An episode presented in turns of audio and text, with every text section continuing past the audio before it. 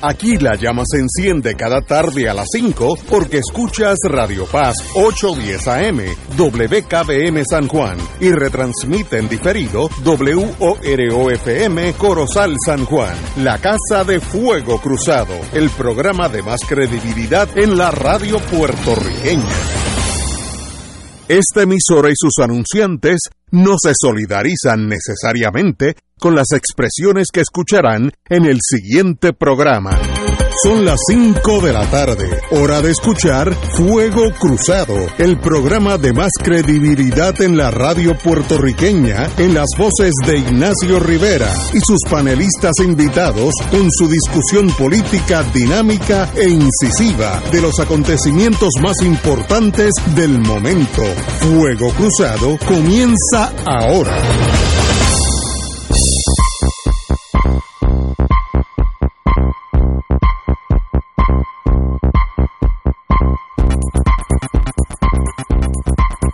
Muy buenas amigos y amigas. Hoy es viernes, estamos aquí con el con el crew, el, el, el los marinos que vienen el viernes, Alejandro Torres y Rivera. Muy buenas, Torres. Saludos para ti, Ignacio, saludos para los compañeros de panel y saludos para el sector que nos escucha, que es la parte más importante de este programa. El Carlos Román, muy buenas. Buenas tardes, saludos a todos. Vacunados, Ignacio, estamos vacunados. Estamos, vamos a preguntarle eso a Cabanilla, que está en la línea. Jay Ortiz, muy buenas. Saludos, Ignacio, saludos a todos los que nos escuchan, Bueno. los panelistas y a todos los vacunados en particular.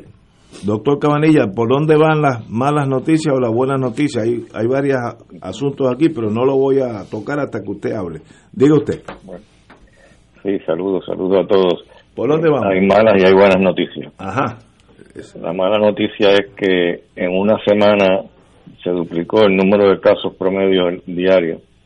La semana pasada teníamos 123 eh, casos eh, al día eh, en promedio y ahora tenemos 243.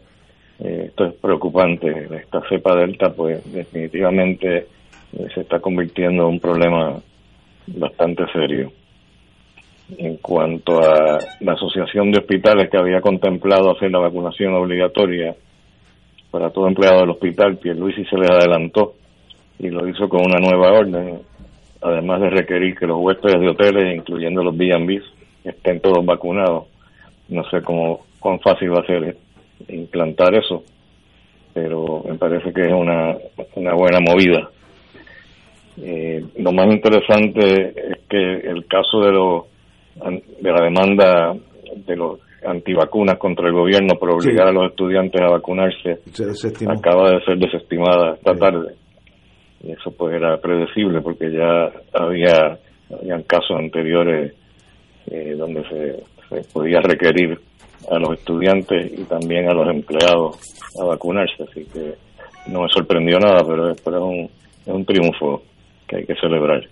Bueno, En cuanto a la vacunación, eh, pues va relativamente lenta, como habíamos dicho antes. En el grupo de 20 a 29 se aceleró un poquito. Eh, yo diría que probablemente es por la, porque le están requiriendo ahora en las universidades eh, que se vacunen los estudiantes y eso pues yo creo que posiblemente ha aumentado un poco la moderadamente la, la tasa de vacunación en- entre el grupo de 20 a 29. El problema es que, como va bastante lenta la cosa, eh, yo calculé que va a tomar tres meses más en lo que llegamos a 70%.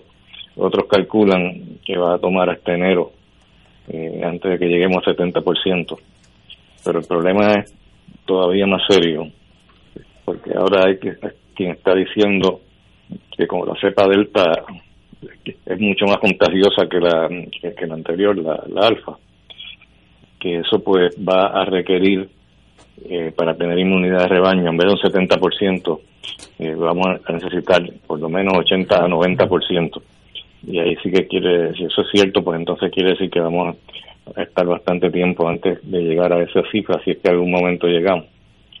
Eh, obviamente al vacunar a los niños de menos de 12 años, que yo espero que eso se apruebe pronto, eso va a ayudar, pero no no nos va a llevar este tan rápido a esa cifra, así que eh, tenemos que seguir trabajando, tratando de convencer a la gente que se vacunen, pero yo creo que la- el mejor aliado que tenemos es el, mismo virus, la cepa delta. Yo estoy viendo ya gente que no se querían vacunar, pero al estar en, en pueblos donde han habido brotes y miran hacia el lado y ven que algunos amigos están terminando infectados u hospitalizados, pues se han ido a vacunar, así que yo creo que eso pues puede puede que ayude a la misma vez que, que nos cause problemas estos brotes, eh, a la misma vez que pasa eso, pues yo creo que puede que, que ayude a que la gente se convenza que se tienen que vacunar.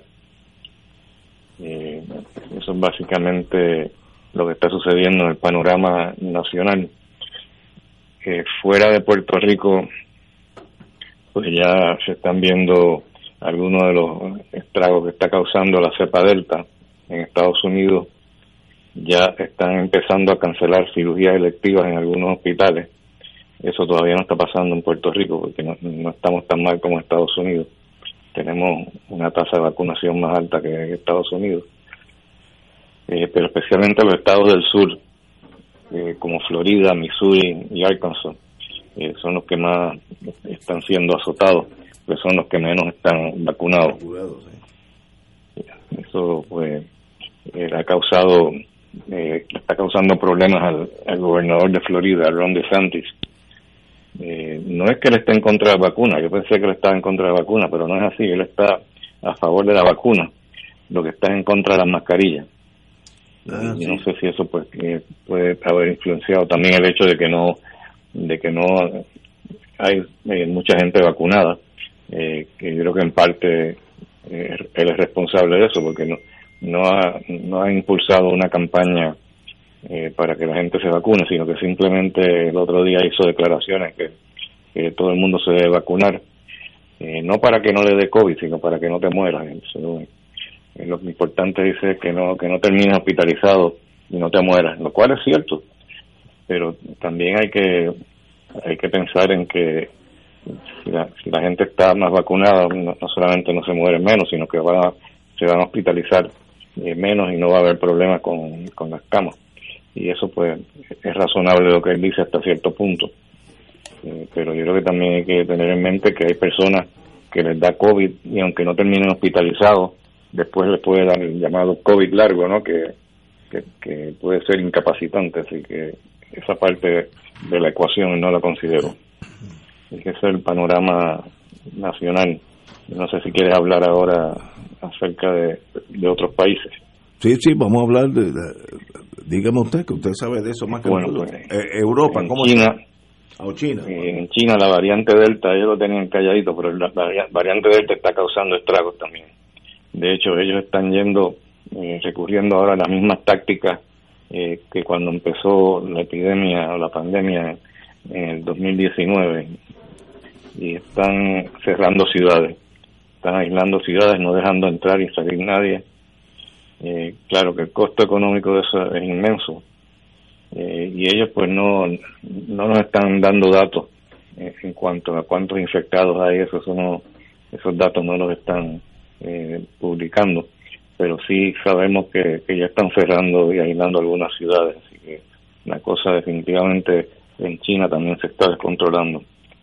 en Cuba está igual que cuando India estaba en su peor momento, en Cuba pues está igual, la, curva sigue hacia arriba eh, sin ningún ninguna evidencia de que va a cambiar este, en los próximos días. No, no hay ninguna ningún cambio en la pendiente de la curva que parece como si fuera una, una línea recta vertical. Eh, la verdad es que mete miedo. Eh, y obviamente pues las muertes también están subiendo y las están pasando mal en Cuba sin duda. Y, la, vacuna, y, la vacuna cubana ya ya está en, en la calle o todavía está en el plano sí, la, vacuna cubana está en la calle.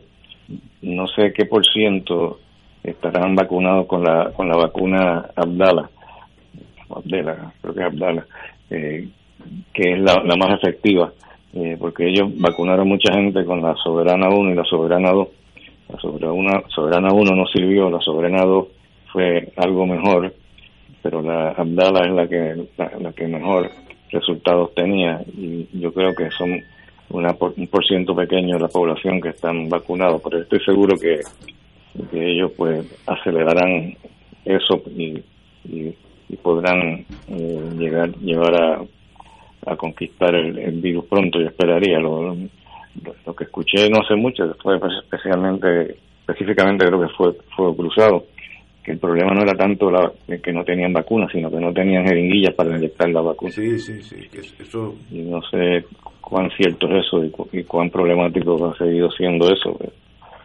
Pero, definitivamente la tasa de vacunación podría ser mejor. Eh, y, Israel, ¿por dónde va Israel? Sí, Israel eh, es preocupante porque según ellos, y esto pues hay gente que lo duda, pero ellos dicen que en las últimas semanas eh, la, eficacia de la vacuna, Pfizer específicamente, eh, que ha menguado eh, y que ahora solamente tiene 39% de eficacia. Wow. hay gente que duda eso y están retando esos datos y, están, y parte del problema es que son que no son muchos casos, así que el 39% de ese pues la gente no está muy segura de que con, correcto es eso, pero ya ya tendrán más datos en futuro cercano. Pero en Israel está pasando lo mismo que está pasando aquí, o aquí está pasando lo mismo que en Israel, que después que habíamos bajado y estábamos ya acercándonos a cero, eh, empezaron de nuevo a subir los casos en Israel. Digo, el problema no es tan grande como, como en otros sitios, como como en Cuba o en Estados Unidos, donde está todavía peor, pero sí este, han subido los casos. Eh, pero la parte positiva es que a pesar de que, que la, eficacia de la vacuna haya perdido algo de en cuanto al por ciento, ¿no? que antes era 94% y después bajó a 60 y pico por ciento y supuestamente ahora está en 39%, pero por otro lado la, protección en contra de enfermedad grave o letal es de 91.4%. O sea, puede que todavía te enferme, pero que la tasa de hospitalización eh, debiera ser relativamente eh, baja si estás vacunado con dos dosis. Tengo, tengo una pregunta de un vecino eh, en mi condominio que se vacunó y está todo bien, ya tiene, se siente muy bien. Dice, ¿cómo yo sé si me he reinfectado con COVID, me va a dar catarro, me va a dar fiebre, ¿cuáles son los síntomas aquel que ya está totalmente vacunado? Mira, es una pregunta muy buena, porque como estábamos hablando ahorita, eh, la infección, si tú estás vacunado completamente con dos dosis, si te da la infección te va a dar bastante leve. De hecho, yo conozco a alguien aquí en el condominio mío eh, que le dio hace poco y la única manifestación que tuvo fue como un catarro. claro que uno no corre enseguida a hacerse una prueba de COVID eh, si te da un catarro, pero que no es mala idea hacerlo, porque así puedes estar consciente de, lo que está pasando y puede proteger a otras personas. Pero sí te puede dar, eh, básicamente te puede dar con pocas manifestaciones o te puede dar sin ninguna manifestación. Hay gente que se infecta y no tiene ninguna manifestación. Y esos son los que pueden pasar la infección a otras personas. A, los no vacunados. Exacto. Ok, muy bien. Eh, Alejandro. Sí, estaba tratando, buenas tardes doctor, estaba tratando de buscar una información aquí. Este, le, le sugiero, eh, si le interesa, que entre en una página electrónica que se llama cubadebate.cu donde diariamente las autoridades cubanas hacen un informe sobre lo que es la estadística y el progreso de los casos de COVID en Cuba y hay una, un análisis de la distribución de casos, muertes, hospitalizaciones eh, por provincia eh, y es una información que se mantiene al día. Pero lo que quería eh, preguntarle en términos de qué información nos puede dar. Yo escuché en otra estación eh, un médico que, que fue entrevistado, donde una de las cosas que señaló, eso fue hace dos días, indicó que si ocurrieran de tres a cuatro mutaciones adicionales eh, de la variante de COVID, eh, podría convertirse en inoficioso el proceso de vacunación. Eh, ¿Qué comentario le puede merecer a usted ese comentario hecho por ese médico? Bueno, sí, eh, estamos especulando, ¿no? De que de que puede haber unas mutaciones que hagan el virus todavía más resistente a las vacunas que tenemos disponibles. En ese caso, pues habría que desarrollar una vacuna nueva eh, directamente dirigida a la mutación. Eh, entiendo que la compañía Moderna está ahora mismo trabajando en desarrollar una vacuna en contra de la variante Delta, específicamente en contra de la variante Delta. Eh, y si surgen otras mutaciones, pues hoy en día tenemos la tecnología para poder producir una vacuna nueva bastante rápido. El problema es no es producirla rápido, sino producir eh, datos eh, que demuestren que es eficaz. Y eso es lo que más tiempo toma, ¿no? pues entonces hay que llevar esa vacuna como si fuera una vacuna nueva, pues hay que llevarla a la, FDA. Y mientras tanto, pues estamos sin protección en contra de, de esa cepa potencialmente eh, resistentes a, la vacuna. Muy bien, compañero Román. Saludos, doctor. Eh, yo eh, tengo la preocupación de que en esta semana pasada tuvimos la visita de un crucero en la, en la isla y pues los cruceros tienen la virtud del estímulo económico, particularmente los pequeños comerciantes, los que dan servicios a esos cruceros, pero también traen el peligro del contagio eh, lo que habíamos escuchado era que los, los, eh, los que personas que trabajaban en el crucero y los pasajeros supone que estuvieran vacunados. Luego escuché de que no todos estaban vacunados. Eh, ¿Qué recomendaciones salubristas habría en relación con, con estas personas que vienen a Puerto Rico en un crucero, eh, vienen de diferentes distintos destinos? para, para de alguna manera controlar la posibilidad de un contagio en los lugares que visiten. Pues mira, yo creo que eso básicamente hay que manejarlo igual que están manejando los casos que vienen en avión de otros destinos y terminan en Puerto Rico. Eh, todas esas personas deben estar vacunadas o debieran estar vacunadas. Y no solamente debieran estar vacunadas, sino que debieran estar vacunadas eh, con una vacuna eficaz. Eh, por ejemplo, si viene gente de la República Dominicana y están vacunados con la vacuna Sinovac, que se ha demostrado que no es tan eficaz, pues no debieran dejar entrar a esas personas, tienen, debieran requerirle que tuvieran una vacuna que sea que se haya probado efectiva, ¿no? Y si están haciendo eso o no, pues lo desconozco. Yo pensé que estaban eh, que estaban monitoreando eso bien, pero lo que me dice ahora parece que no, no es el caso. Pero eso se supone que se bajen del barco si no están vacunados. Ah, ayer, ayer eh, llegó ese barco, yo como estoy en el viejo San Juan, bajó, diríamos, hoy no quiero exagerar, dos mil personas fácilmente. Y los americanos casi no usan mascarilla, que es algo tan extraño a los puertorriqueños, nosotros lo usamos como casi una disciplina nacional. Los turistas no la usan. Había personas que sí la usan, pero la mitad de los turistas que se apearon del barco no la usan. Así que eso es un enfoque diferente al nuestro en torno a, la propagación, así que eso es un problema, como dice el compañero Román, que, que hay que atender si uno fuera secretario de salud, ¿no? No es tan grave que, que no usen mascarillas si están en espacios abiertos. Veo, veo.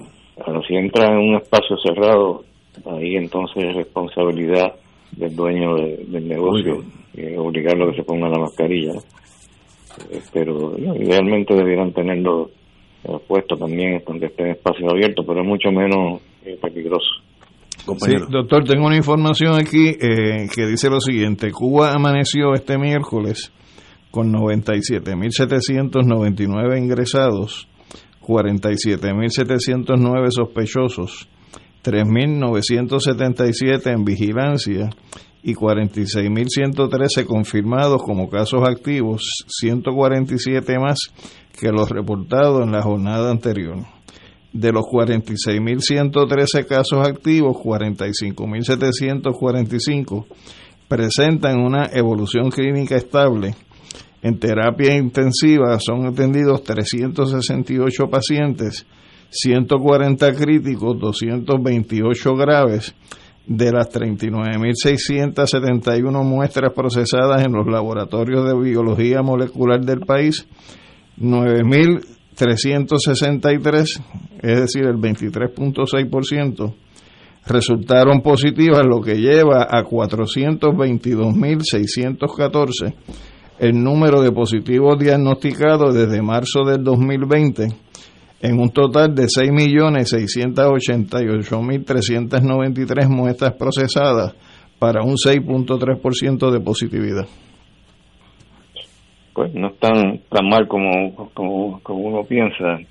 Eh, en términos de la, de, la gravedad del problema, pues, pues sí, el número de casos es grande, pero aparentemente eh, no están eh, terminando en intensivo muchos de los pacientes. Nosotros eh, ahora mismo tenemos eh, 446 eh, personas que están en intensivo con COVID. así que eso, pues, creo que tú dijiste que eran 600 y pico en, Cuba, ¿no? Sí, en, él dice que son en, en intensivos 368 pacientes, 140 críticos y 228 graves. Bueno, pues si está en intensivo, yo lo considero grave. No sé si esos graves son adicionales a los que están en intensivo, no, no sé cómo no, eso. la totalización de intensivo es de 368 pacientes. Pues está mucho mejor que nosotros. Sí, porque ellos tienen una población 11 millones. 11, 11.2. Así que, muy, muy bien, compañero Yello Ortiz. Saludos, doctor Ortiz salió aquí. Eh, Quería preguntar, hoy hay una noticia que empieza a circular esta tarde en el Post y en el New York Times sobre una vacuna adicional, una, no sé si es una dosis adicional de las vacunas que ya existen o una nueva vacuna, yo creo que es una dosis adicional para aquellos que están eh, comprometidos inmunológicamente. Eh, ¿Usted sabe algo de eso? Sí, es lo que se supone que se discuta en la FDA eh, todavía no se, no se sabe cuándo, eh, pero va a ser probablemente las próximas dos semanas. Dentro de las próximas dos semanas creo que ya estarán discutiéndolo en el FDA y es la tercera dosis. No es una no es una tercera no es una vacuna nueva. Eh, no es la que habíamos hablado de, de Moderna que es contra la cepa delta. Esta es simplemente una dosis extra de la vacuna Pfizer eh, y eso es lo que se va a discutir en el FDA y, hay este, mucha, eh, muchas personas en el gobierno, en, la parte de salud del gobierno que están inclinándose a favor, incluyendo a Fauci. Eh, él quiere una tercera dosis, especialmente para las personas sobre 65 años y los inmunocomprometidos, que se refiere a pacientes que están en tratamiento para cáncer y que tienen trasplante eh, de órganos, ¿no? que tienen que estar bajo inmunosupresión todo el tiempo. Eh, esas personas pues son las que más a riesgo están en cuanto a la cepa delta. Eh, pero la verdad es que la mayor parte de las veces la, la, vacuna nos está protegiendo bastante en contra de la cepa delta, aún en personas sobre 65 años. pero no hay duda que son más susceptibles están a, más alto riesgo. ¿Por qué? Porque es que sabemos que a medida que uno va envejeciendo, eh, la capacidad del sistema inmune eh, va bajando, entonces eh, producen menos anticuerpos cuando, cuando te vacunas. La cantidad de anticuerpos que produce pues no es tanta como las personas más jóvenes.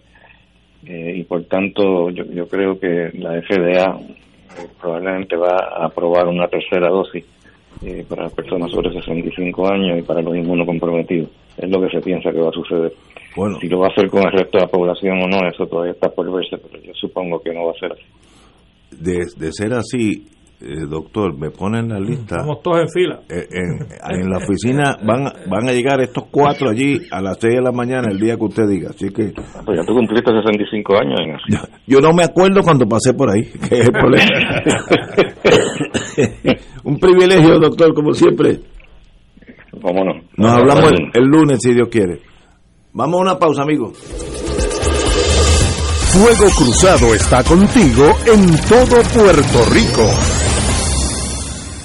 Por más de un siglo, juntos hemos encontrado en la YMCA de San Juan un lugar seguro donde desarrollar nuestro potencial. Aquí encuentras una variedad de programas deportivos, educativos y de bienestar, como gimnasio, yoga, natación, baloncesto y centro preescolar. En la YMCA te fortaleces física y mentalmente y floreces. Redescubre hoy todo lo que la Y tiene para ti. Visita ymcasanjuan.org. ¿Tienes cáncer de páncreas o del pulmón? Si has recibido terapia y el cáncer continúa avanzando, no pierdas la esperanza. Existen nuevas terapias basadas en el perfil molecular para pacientes de cáncer de páncreas o pulmón, disponibles en Puerto Rico únicamente en Pan Oncology Trials. Llame hoy al 787-407-3333, 407-3333, Pan Oncology Trials, ofreciendo protocolos de tratamiento con la ciencia más avanzada para combatir el cáncer. Cada sábado de 9 a 11 de la mañana tendrás un encuentro con De Frente con la Verdad, donde se discuten asuntos que tocan de cerca la actualidad en todas sus perspectivas, las historias que afectan a tu diario vivir, estos y otros temas analizados desde el punto de vista evangélico. De Frente con la Verdad, todos los sábados de 9 a 11 de la mañana por Radio Paz 810. Fanático del deporte, la mejor información y el mejor análisis lo escuchas los sábados a las 2 de la tarde por Impacto Deportivo con Javier Sabat y el más completo elenco en deportes por Radio Paz 810 AM y en las redes sociales Facebook, Impacto Deportivo, Radio PR, Twitter e Instagram, Impacto underscore Deport juntos, impactando el deporte nacional.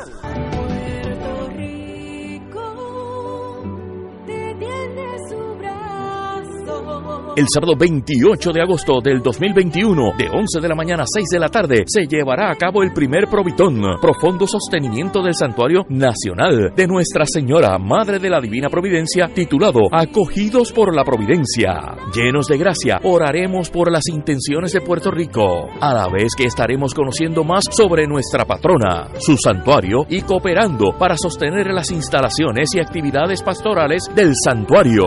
Transmisión en vivo por Teleoro, 13, Radio Paz 810 AM y Radio Paz 810.com y Facebook Live del Santuario Nacional de Nuestra Señora, Madre de la Divina Providencia. Info al 787-646-9448. Contamos con tu oración y contribución. Y ahora continúa Fuego Cruzado.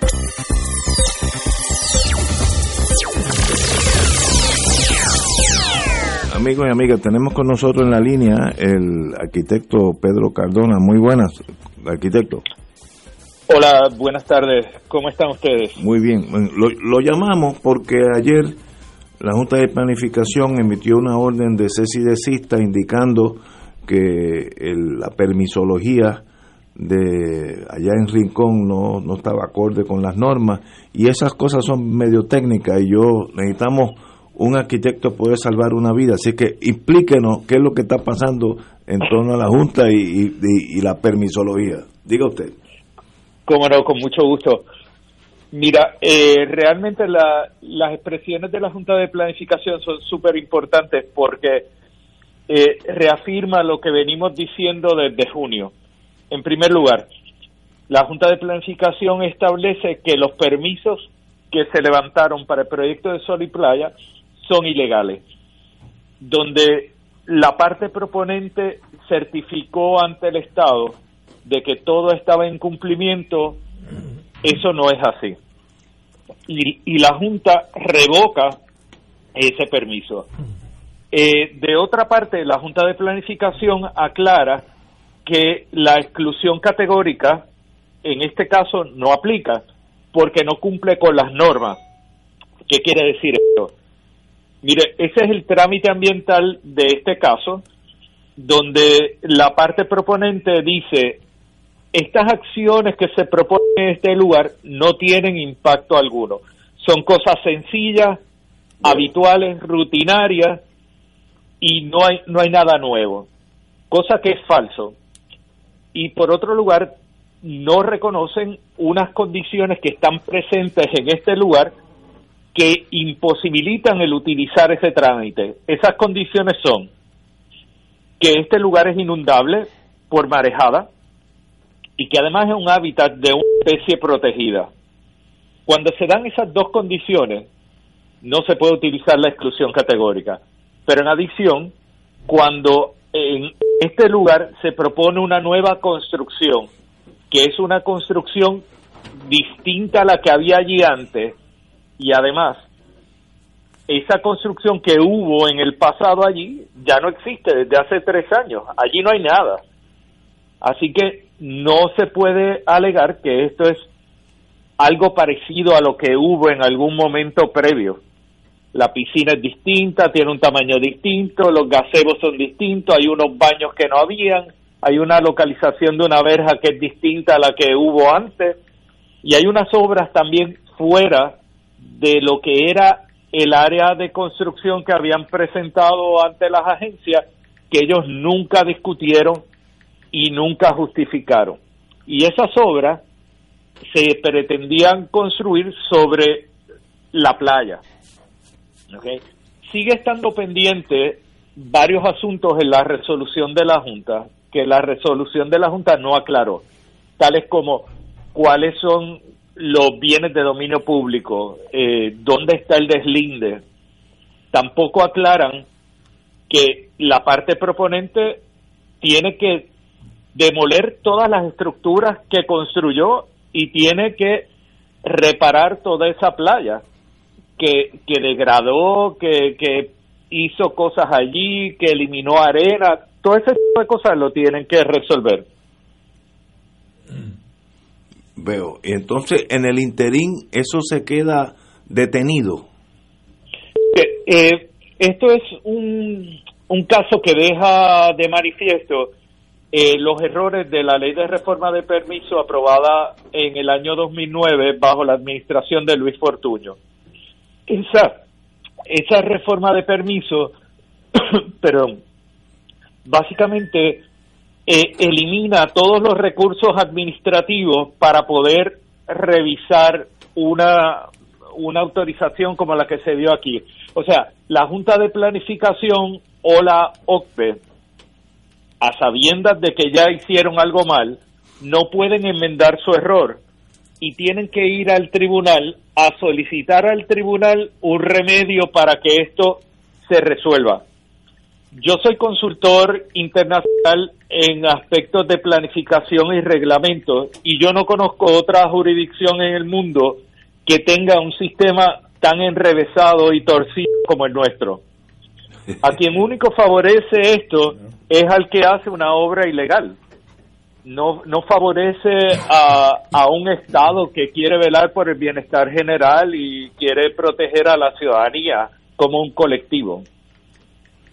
Le, pregunto, eh, arquitecto, si usted señala que la Junta se quedó corta desde el punto de vista de lo que es su pronunciamiento, ¿quién tendría entonces la legitimación activa bajo la normativa vigente para entonces requerirle a la Junta que entre las cosas que tiene que solicitar como remedio es la demolición de lo construido y la restauración eh, del área eh, a su estado natural anterior. Pues mire, aquí hay, hay unos vecinos que han eh, objetado la obra y de hecho llevaron un recurso en el tribunal. Ellos tienen legitimación activa en este caso, pero también eh, mis expresiones son un recordatorio a la Junta de Planificación que de acuerdo a su ley orgánica y también la ley de reforma de permisos tiene la obligación de llevar esto a través de todo el proceso, inclusive solicitar la demolición y la restauración de la playa. Aunque no lo dijeron, tienen la obligación de hacerlo. Así que eh, cuando vayan al tribunal este es un recordatorio para que invoquen esos, eh, esos asuntos que están contenidos en su ley y, y lo realicen. Eh, buenas tardes, arquitecto. E, esta obra se hizo al amparo de la legislación existente sobre certificación. Eh, no, no fue que hubo estudios científicos, etcétera, sino que se certificó que no había ningún efecto sobre el, sobre el ambiente. ¿No le, no le parece que, que precisamente ello que se, que se adoptó hace un tiempo aquí en Puerto Rico para la construcción de obras, para facilitar la construcción, demuestra que en lugares como, como este, cercanos al mar o a un cuerpo de agua o a un recurso natural valioso, no debería haber una certificación, por el contrario, debería haber estudios eh, a profundidad. ¿Qué, ¿Qué le parece a usted? Mire, en, en condiciones donde existen situaciones como esta, ¿verdad? Una inundación por marejada, hábitat, eh, es una situación de costa, no se puede ir por certificación. La certificación solamente es para algo que está en total y absoluto cumplimiento con todas las normas vigentes y no tiene ninguna desviación. ¿Qué pasa? Aquí en Puerto Rico, la ley de certificación, cuando se revisó, básicamente deja muy abierto lo que se puede presentar. Los profesionales que certifican bajo la ley de certificación están arriesgando su licencia y yo no dudo que aquí, si se lleva esto con el rigor que corresponde, van a haber profesionales que van a perder su licencia y van a ser impedidos de practicar por el resto de su vida, porque han defraudado al Estado y al sistema. Ahora, creo que de cara al futuro nosotros tenemos que revisar este tipo de cosas, porque no es posible sostener este, e, este trámite de certificación que existe en Puerto Rico. Durante el tiempo que yo fui vicepresidente de la Junta de Planificación, se realizó la primera auditoría de los sistemas de permiso, tanto los municipales como los de la OCPE, como los profesionales autorizados. Y lo que se descubrió en esa auditoría fue que las mayores ilegalidades e incumplimientos estaban en la OCPE y estaban en los profesionales autorizados. En los profesionales autorizados excedían el 60% de los trámites que eran trámites que se habían gestionado de forma ilegal o con algún tipo de omisión o error. Cifras que son muy alarmantes y que obviamente eh, apuntan a las deficiencias que tiene la propia ley de certificación, que solamente beneficia a una parte proponente que quiera hacer lo que quiere, lo que sea, ¿verdad?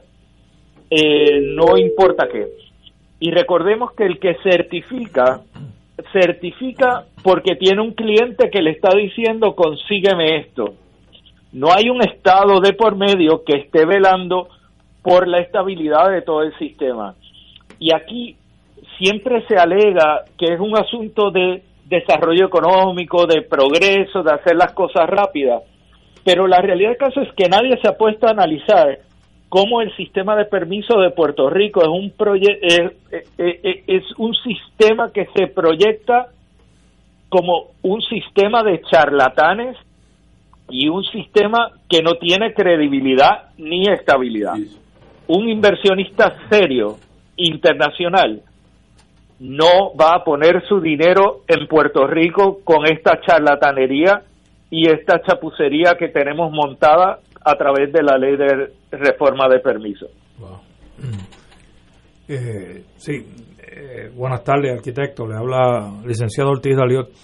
Eh, quería, quería preguntarle precisamente en esa dirección si usted conoce de alguna iniciativa legislativa eh, auspiciada por algún legislador, por alguna entidad privada, por alguien, ¿no? Que esté precisamente eh, intentando o buscando reformar todo esto que usted nos ha explicado aquí y que obviamente debemos de quitarnos de encima eh, esa nomenclatura de charlatanes, ¿no? Mire, en este momento no, no conozco de ningún proyecto que atienda el asunto de la reforma de permiso, pero sí conozco muy bien el proceso que se llevó a cabo en el año 2009 y el que se llevó también en el 2017, que enmienda el de 2009. Y, y esos procesos fueron unos procesos que fueron dominados por un sector económico y ciertamente las expresiones de otros grupos, de grupos ciudadanos eh, y de profesionales que intervenimos fueron descartadas. En el año 2009, eh, la reforma de permiso eh, ya estaba hecha de previo a las elecciones y, y, y si miran, pues fue uno de los primeros proyectos que se presentó cuando entró la administración de Luis Fortuño a la gobernación. Eh, y fue un proyecto que vino avalado por los constructores de hogares y los contratistas generales, que yo creo que el proyecto ciertamente responde a sus intereses, pero me parece que luego de 12 años, 13 años, nosotros hemos visto que esto le puede servir a ellos, pero no le sirve al país. Y, y la evidencia es clara. Hemos tenido cinco reglamentos conjuntos que por distintas razones han sido declarados nulos y tenemos hoy un sistema de permiso que está en básicamente la misma posición de clasificación del índice de competitividad global que estaba en el año 2008.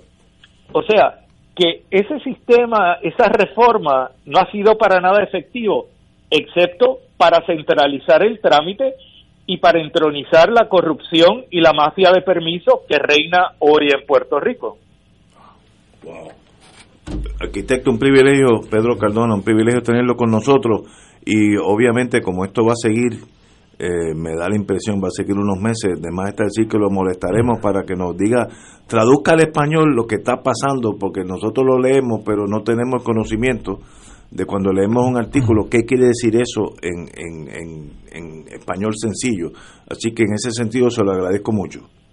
Como no, siempre estoy a su orden. Eh, un saludo y, y, y, nada, nos comunicamos. ¿Cómo no? Gracias Muy mucho. buenas tardes. Tenemos, tenemos en la línea al doctor Cabanilla que nos llamó, así que esta es la primera vez que nos llama. Espero que sea para darme buenas noticias, que ya se acabó la pandemia y que todo O está que bien. te tienen la tercera vacuna. O, o que tiene la tercera lista. Que nos cite. Doctor Cabanilla, dígame. dígame. No, Ignacio, es para corregir un dato que di que es incorrecto. Cuando dije que habían 440 y pico de pacientes con COVID en intensivo, dije que 446 fue lo que dije. Esos son 446 pacientes que están admitidos a intensivo, pero de esos solamente 54 de ellos tienen COVID. Ah. Es muy diferente a lo que yo dije. Ah, es bien y en ese sentido, pues, eh, comparando con Cuba, pues ellos tienen eh, como más de 10 veces más eh, pacientes admitidos en intensivo y la población de ellos es aproximadamente cuatro veces más, así que no hay duda que, que tienen mucho más pacientes en proporción admitidos en intensivo y las cosas pues eh, sí están bastante serias en Cuba. Pues, Doctor, le envié por correo electrónico el enlace con la información a la que estuve haciendo referencia. Ah, pues muchas gracias. doctor, pues nos, nos hablamos el lunes, si Dios lo quiere. Vamos a una pausa, amigos. Fuego Cruzado está contigo en todo Puerto Rico. Gracias Puerto Rico por seguir caminando y gozando con Gilbertito. Casino Metro presenta una nueva función el viernes 20 de agosto de Camínalo pa' Bellas Artes. Boletos en Ticket Center y Bellas Artes. Presenta Casino Metro. Te invitan Hipódromo Camarero y Restaurantes Metropol con el apoyo de GFR Media. Te invita Oro 92.5. Además de caridad, Caritas es sinónimo de comunidad, de los servicios comunitarios que prestamos, la comunidad cristiana que nos apoya y la comunidad de Caritas parroquiales que son nuestros brazos para llegar a esas comunidades. Ven del 2 al 8 de agosto a nuestra exhibición. En tu comunidad tiene una plaza. En el segundo piso de Plaza Las Américas podrás adquirir mochilas para el comienzo de clases y otros artículos con nuestro logo Profundos de la Entidad.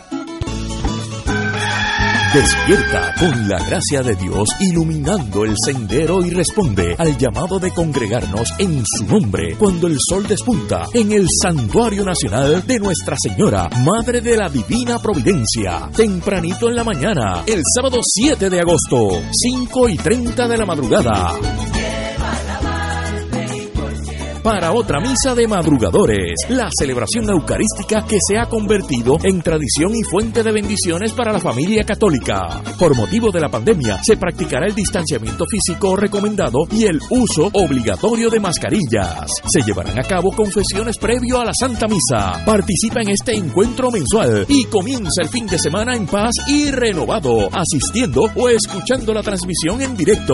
Misa de madrugadores por Radio Paz 810 AM o Radio Paz 810.com y Oro 92.5 o Radio Oro FM.com. Info santuario de la providencia.org 787 646 9448. Y ahora continúa Fuego Cruzado.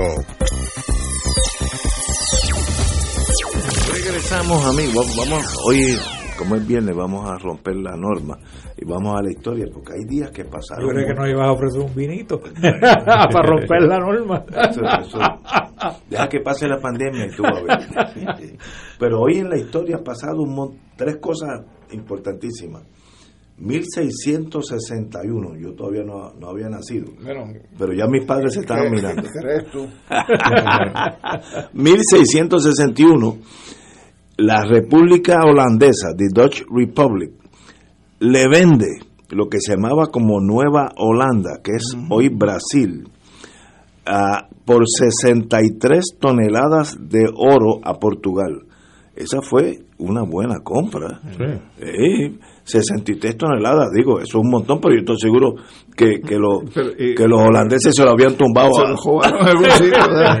No, no, lo, no lo sudaron.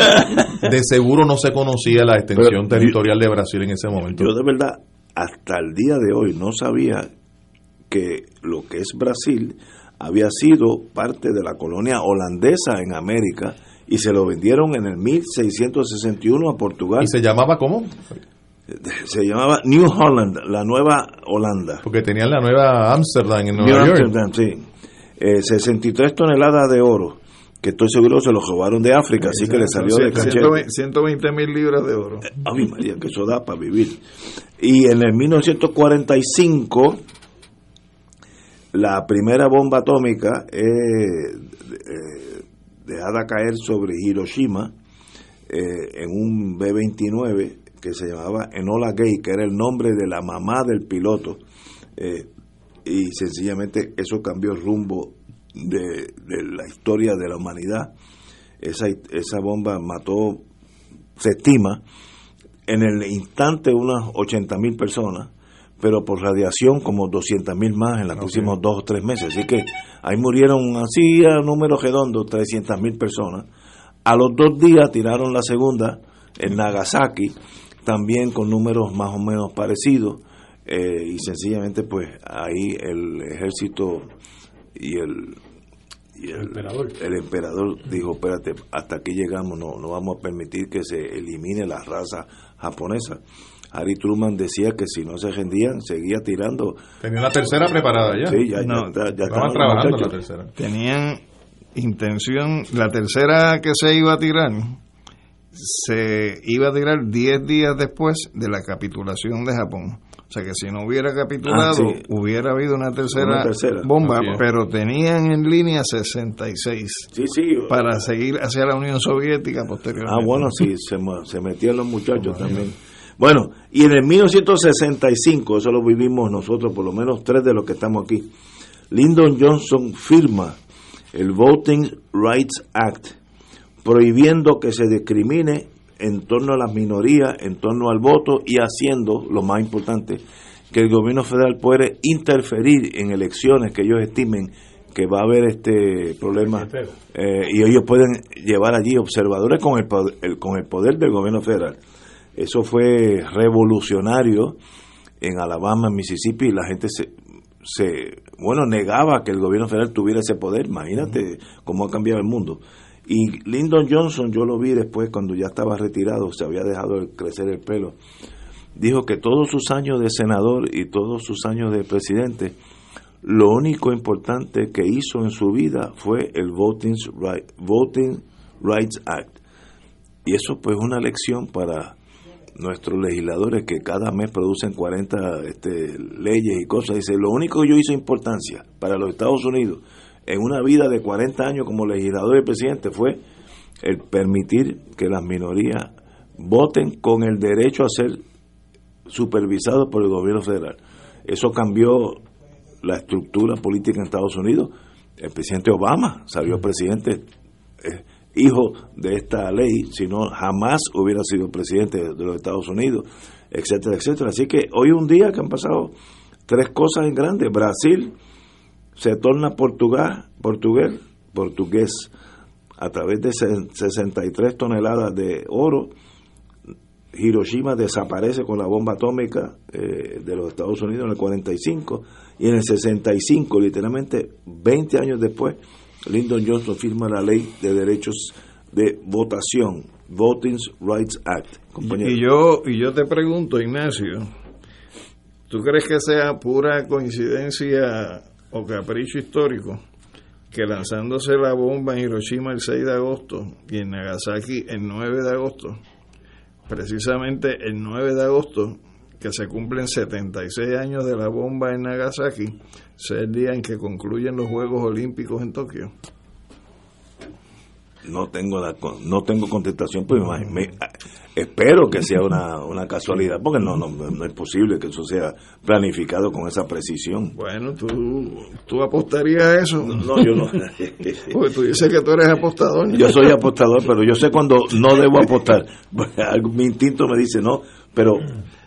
Mira, que otro, otro elemento que es importante es que el 2 de agosto, es decir, cuatro días antes de la primera bomba, se dio una reunión en Potsdam, en Alemania, donde este, se discutió qué se iba a hacer, porque los alemanes se habían rendido el, 9 de mayo, 7 de mayo, eh, qué se iba a hacer con la repartición de Alemania por las potencias aliadas. Pero también en esa reunión se acordó darle un ultimátum al imperio japonés de rendición incondicional. Y rendición incondicional es que el vencido no tiene nada que decir, nada, que alegar. Sin embargo, con toda y la debilidad de Japón en ese momento y las consecuencias que tuvo dos bombas atómicas, los japoneses negociaron y obtuvieron algo el, emperador. Que tenían que preservar la integridad del emperador este, como figura que era casi como semidios en Japón. Si eso no se hubiera dado, esa concesión de los que habían dicho que la rendición tenía que ser incondicional, la tercera bomba se hubiera tenido que lanzar. Bueno, pero qué bueno que llegaron a, una, un impasse, a un, un entendido este, lógico eh, esa, esa guerra fue bien cruel. Eh, la, la, ida en el Pacífico no había reglas de rules of engagement, era cada cual por su lado. Hubo las masacres más absurdas, más crueles. Los japoneses consideraban que aquellos que no eran japoneses eran subhumanos. Entonces el trato para los en Guam cometieron unas atrocidades pero casi inconcebible. en China, en, China, Shanghai en, una noche nada más, un día, mataron 100.000 gente. Sí, sí, una, cosa. Y sí, un arma nuclear. Y, y, obviamente no de la no de Japón, pero hablando del Voting Rights Act, precisamente ahora hay Eso fue importante. una iniciativa para reformar esa, esa ley. Y se ve, entonces tú estás viendo, hay 43 estados, eh, la mayoría de ellos republicanos, donde están aprobando leyes a nivel estatal precisamente para volver eh, a edad prehistórica en términos de los derechos de votar, para evitar que los negros y las minorías eh, vayan a votar de nuevo en las elecciones del 2024. Eso, eso suena, como tú dices, volver a la prehistoria. Así es. Eh, ¿Cómo es posible que de verdad haya gente seria tratando de impulsar esa legislación. Pues Hacerle más difícil. porque, el, fascismo no es un fenómeno exclusivamente nazi, eh, alemán o italiano, mejor dicho. Y además que no es un problema de gente seria, es de gente que tiene una ideología eh, que no responde exactamente a la democracia, lo manifiestan en el plano económico y lo manifiestan en el plano político. Eh, a mí me, parece interesante esa declaración que hace Lyndon B. Johnson, porque ciertamente él también fue el que firmó la ley de derechos civiles, que, que unos, unos años antes, al 65, creo que fue en el 63, si mal no recuerdo. 64. 64. Eh, y, y la realidad que fue otra ley muy importante en el desarrollo de lo, de, de lo que es el sistema jurídico norteamericano.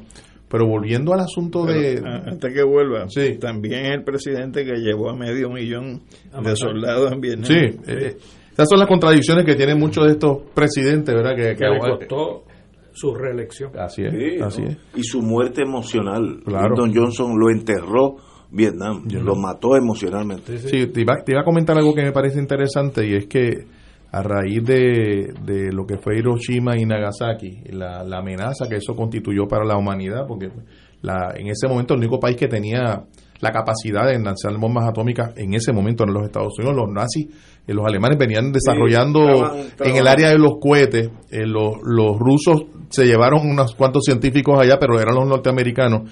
Y ya desde el 46 esa preocupación que hay sobre el incremento de armas nucleares está presente a nivel de Naciones Unidas, de hecho, arrancando con las Naciones Unidas, con la misma Carta de Derechos. Y, hace 50 años se, se firmó un tratado sobre no proliferación de, de armas nucleares, sin mayor éxito, preocupados por esto, y ahora en el 17 hubo otro acuerdo. Y es interesante que a pesar de los esfuerzos en la comunidad internacional para el- eliminar la, la amenaza de las armas nucleares, que es una amenaza contra la humanidad, ¿verdad?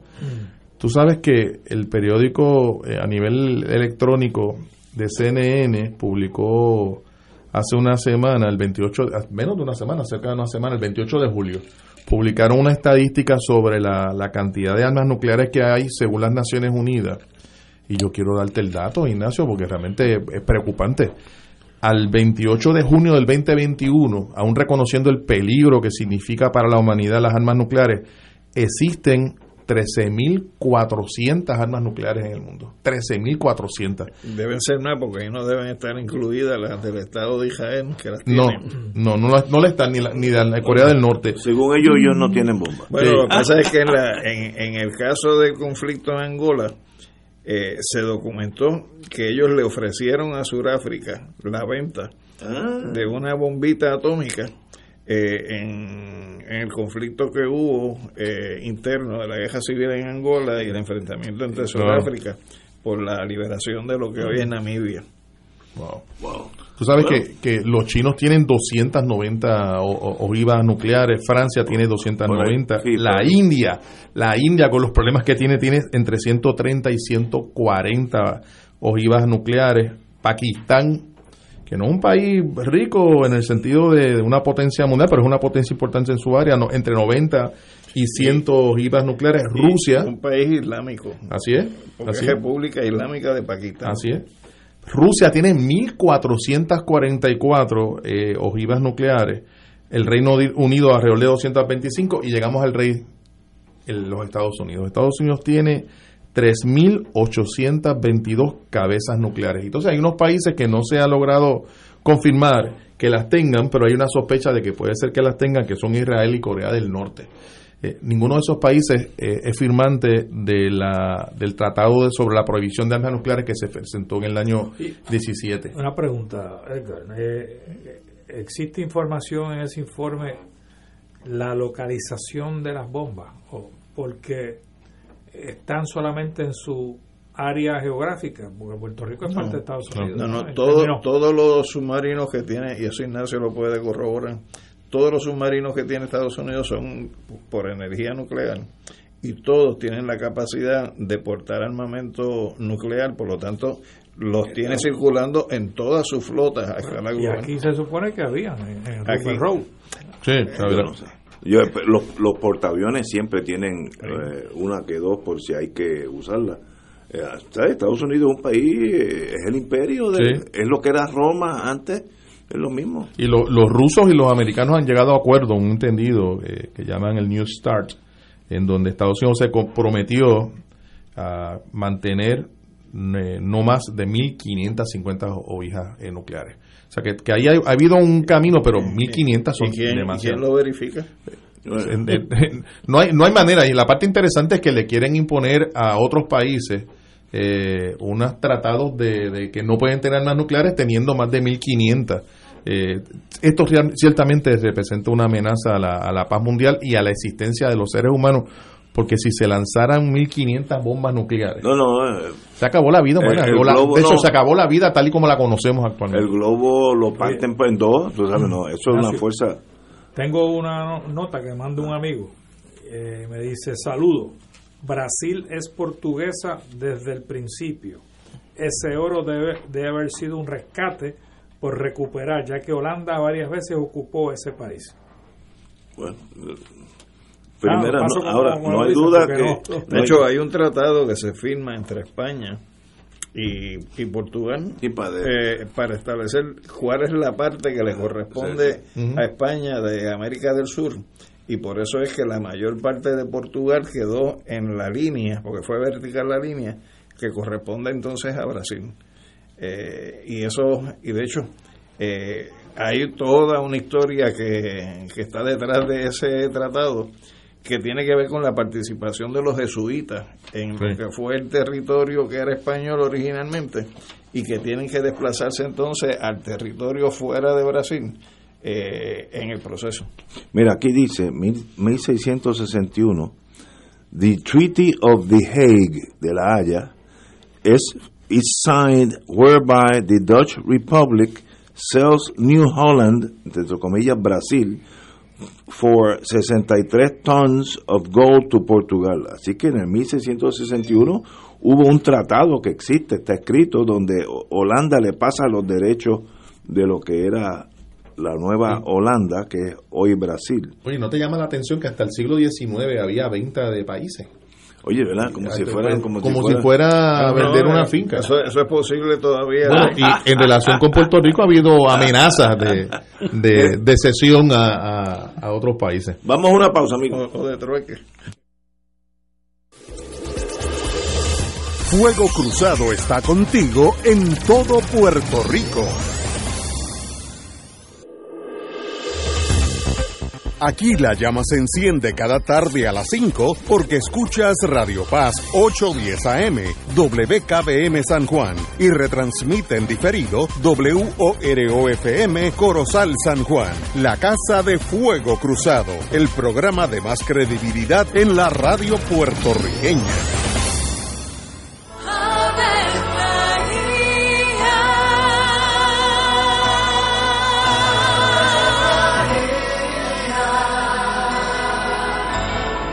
El ángel del Señor anunció a María. Y ella concibió por obra del Espíritu Santo. Dios te salve María, llena eres de gracia, el Señor es contigo. Bendita tú eres entre todas las mujeres, y bendito es el fruto de tu vientre Jesús. Santa María, Madre de Dios, ruega por nosotros pecadores, ahora y en la hora de nuestra muerte. Amén. He aquí la esclava del Señor. Hágase en mí según tu palabra. Dios te salve María, llena eres de gracia, el Señor es contigo. Bendita tú eres entre todas las mujeres y bendito es el fruto de tu vientre Jesús. Santa María, Madre de Dios, ruega por nosotros pecadores, ahora y en la hora de nuestra muerte. Amén. Y el Verbo se hizo carne. Y habitó entre nosotros. Dios te salve María, llena eres de gracia, el Señor es contigo. Bendita tú eres entre todas las mujeres, y bendito es el fruto de tu vientre Jesús. Santa María, Madre de Dios, ruega por nosotros pecadores, ahora y en la hora de nuestra muerte. Amén. Ruega por nosotros, Santa Madre de Dios. Para que seamos dignos de alcanzar las promesas de nuestro Señor Jesucristo. Oremos. Derrama, Señor, tu gracia sobre nosotros, que por el anuncio del ángel hemos conocido la encarnación de tu Hijo, para que lleguemos por su pasión y su cruz a la gloria de la resurrección, por Jesucristo nuestro Señor. Amén. Gloria al Padre, al Hijo y al Espíritu Santo. Como era un principio, ahora y siempre, por los siglos de los siglos. Amén.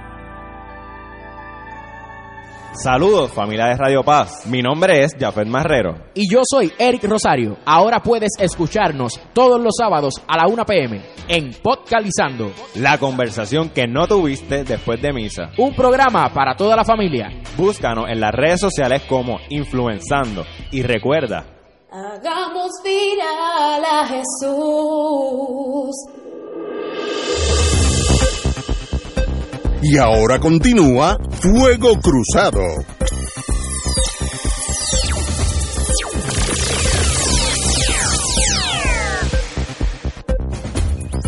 Amigas y amigas, regresamos. Hay un planteamiento aquí en, el rincón, no tiene nada que ver con la permisología, pero con el derecho constitucional tal vez.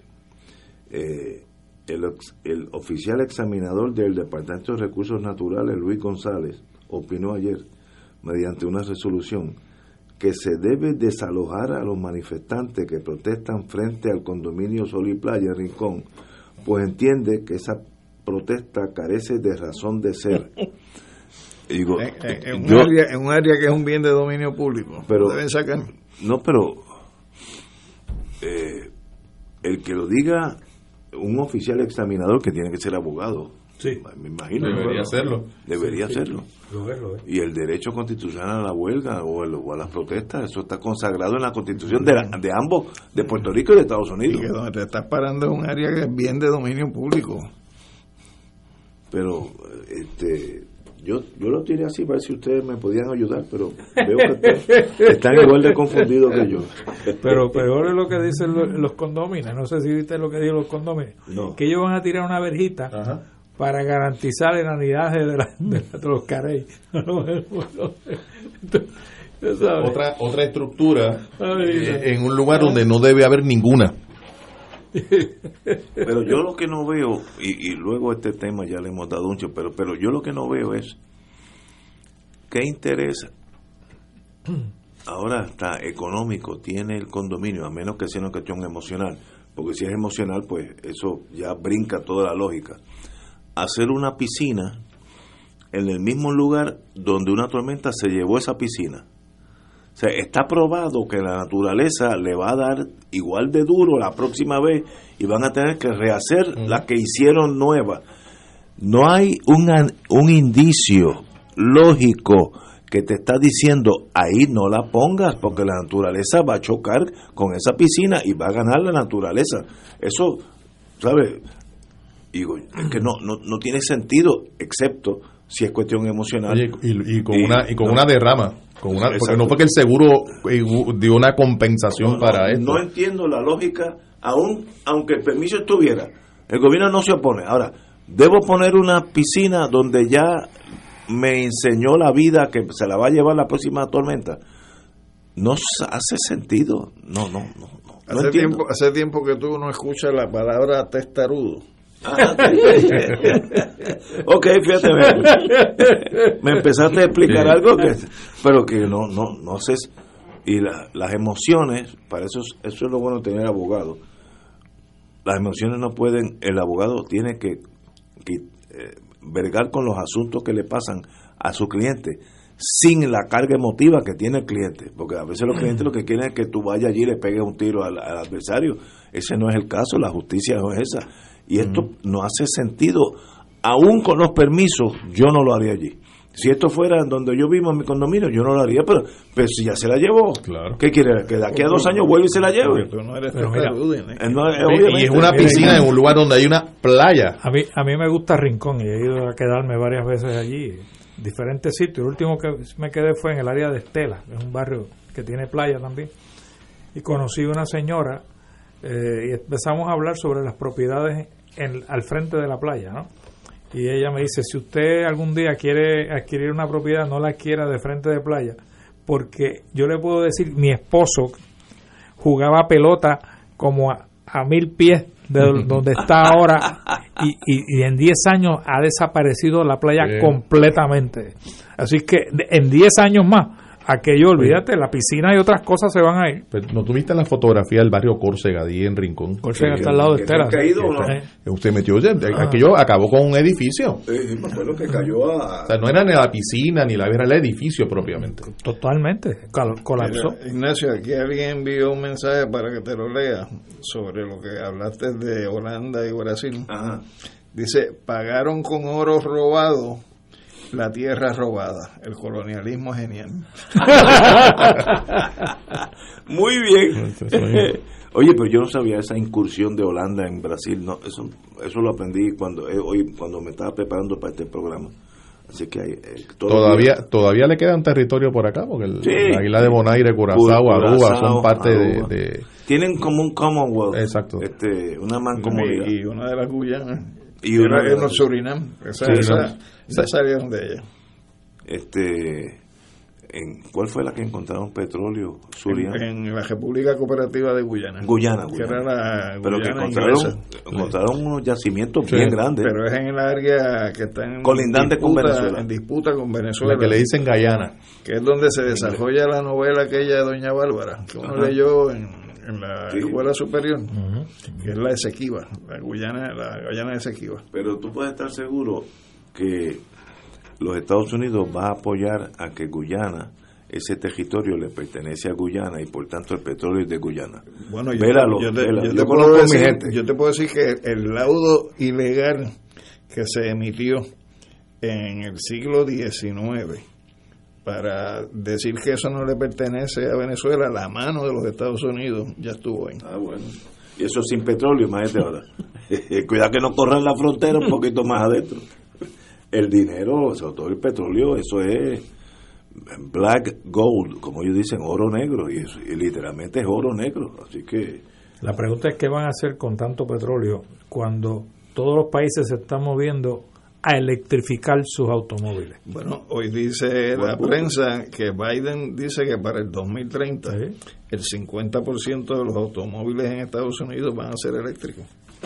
Y eso, 2030, y eso es ya mismo. en mi condominio, un- una joven tiene un carro eléctrico. Y para mí es como una curiosidad. Yo estoy loco. Loco porque, digo, no tengo confianza. Que me abre, yo quiero ver el motor, ¿sabes? Porque- No hay motor. No hay motor. No hay- por eso, pues, Recuerda yo eso, quiero no la motor. batería, lo que Tú sea. sabes lo que te ahorras en las reparaciones, nada más. Lo No único tiene que cambio de que cam- aceite de Lo filtro. único que tienes que cambiar es la batería. Las baterías, porque estos carros tienen, a veces sí. tienen dos. Sí, tienen varias, Y, ¿no? y ya Pero- hay lugares aquí donde hay tomas de electricidad Sí, sí, sí, para esos carros en términos de garajes. La pregunta esa que te iba a hacer, hay una toma allí en tu condominio que tú has visto. La Para- estamos instalando ahora mismo. Ah, sí. La estamos por- Sí, en Estados Unidos se están instalando en las a casas. petición de ella, la estamos instalando. Yo, yo, yo vi en Estados Unidos en casas, en residencias, la gente haciendo el ajuste.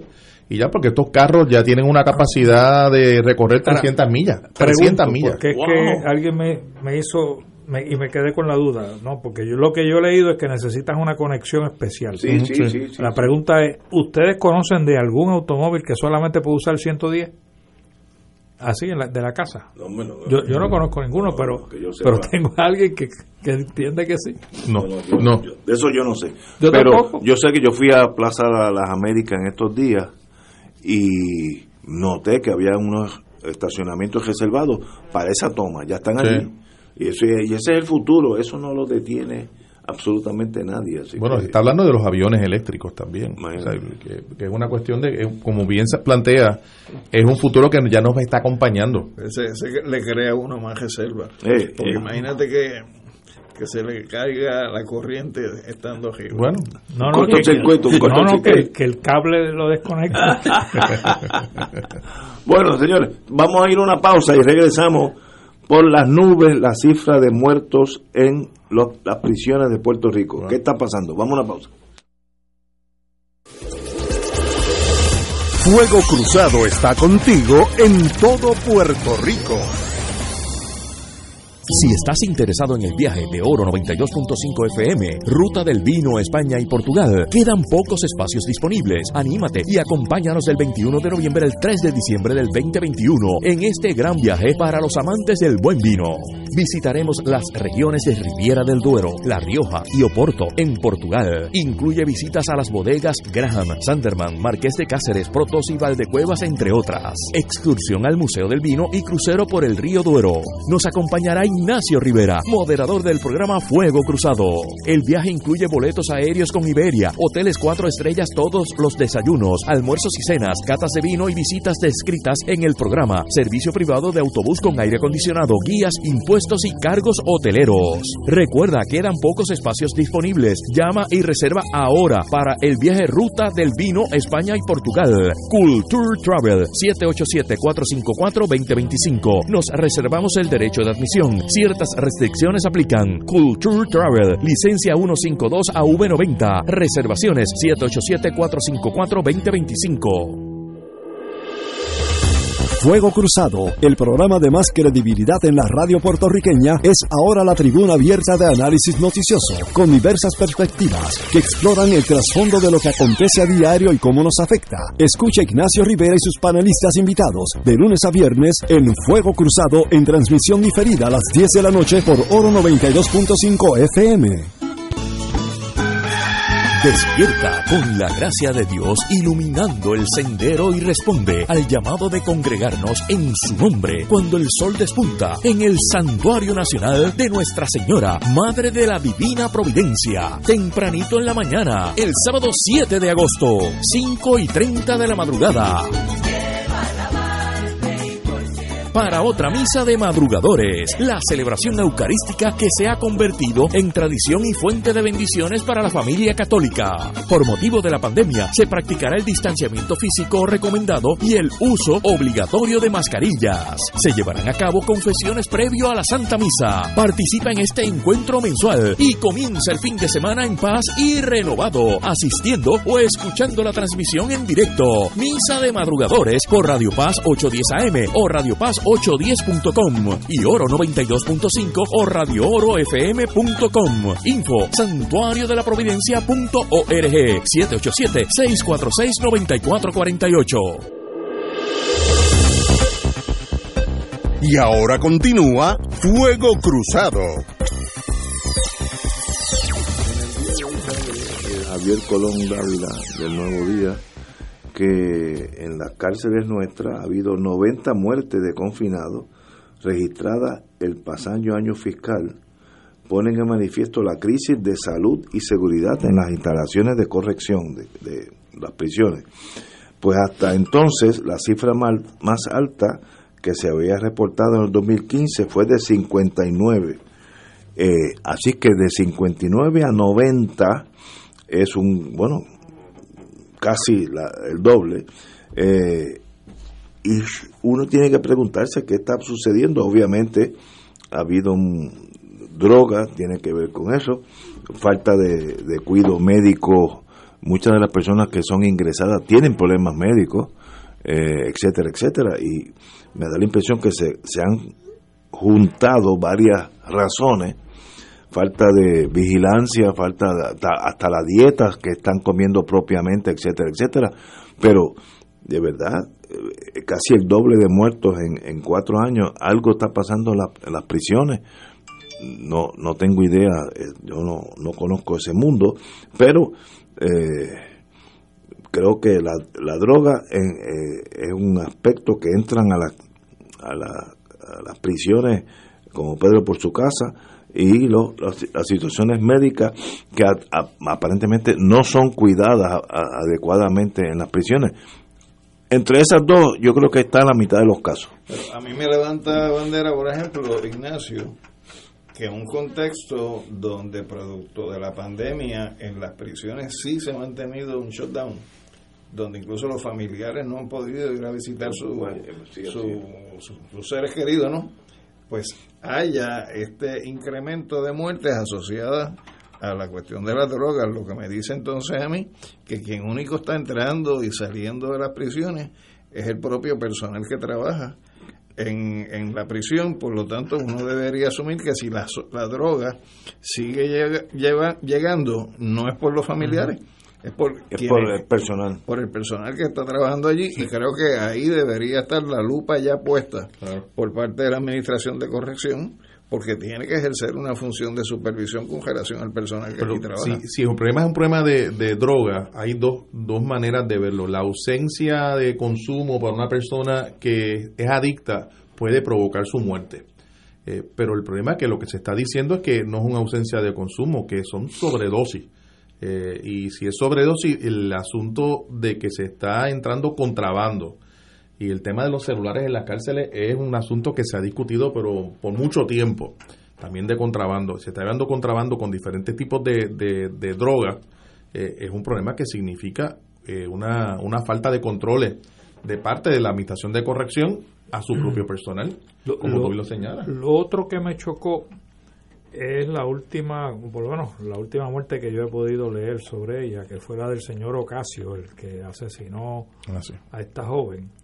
que estaba en máxima seguridad por lo que yo pude leer y el señor se suicidó. O sea, entonces, si tú estás en máxima seguridad, estás solo en, metido en un cuarto, ¿cómo es que tú tienes los instrumentos contigo que te pueden eh, ayudar a suicidarte? Eso es que no lo entiendo, porque se supone que tú no tengas correa, ni tengas otras... Tú una- puedes usar la sábana, eh, la sábana, si es que había sábana. Por eso, Se es que no ha, habido para- un- no ha habido ningún comentario, yo no he leído ningún comentario tú la cortas. de la secretaria de corrección sobre este partido. Bueno, la, la secretaria de corrección dice aquí algo que sencillamente estamos hablando ahora de Star Wars. La secretaria Ana Escobar dice, según Escobar, la agencia tiene un grave problema con el uso de drones piloteados por individuos que han logrado hacer entregas a confinados que solo han tenido que extender su brazo por una ventana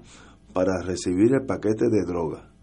Así que la tecnología llegó a las prisiones. Sí. Pues hay que comprar artillería antiaérea para tumbar los drones. Esa es la única solución. Pues, porque esos drones, eh, cualquiera compra un dron. Yo pensé que es una cosa Oye, difícil. pero, pero de otro O sea, lado, eso no es pero tan, que tan fácil- suena- eso no es tan facilito. esto me suena, no. este, Eso no es tan acomodatísimo. facilito porque sabes que son módulos y esos módulos corren y corren y corren.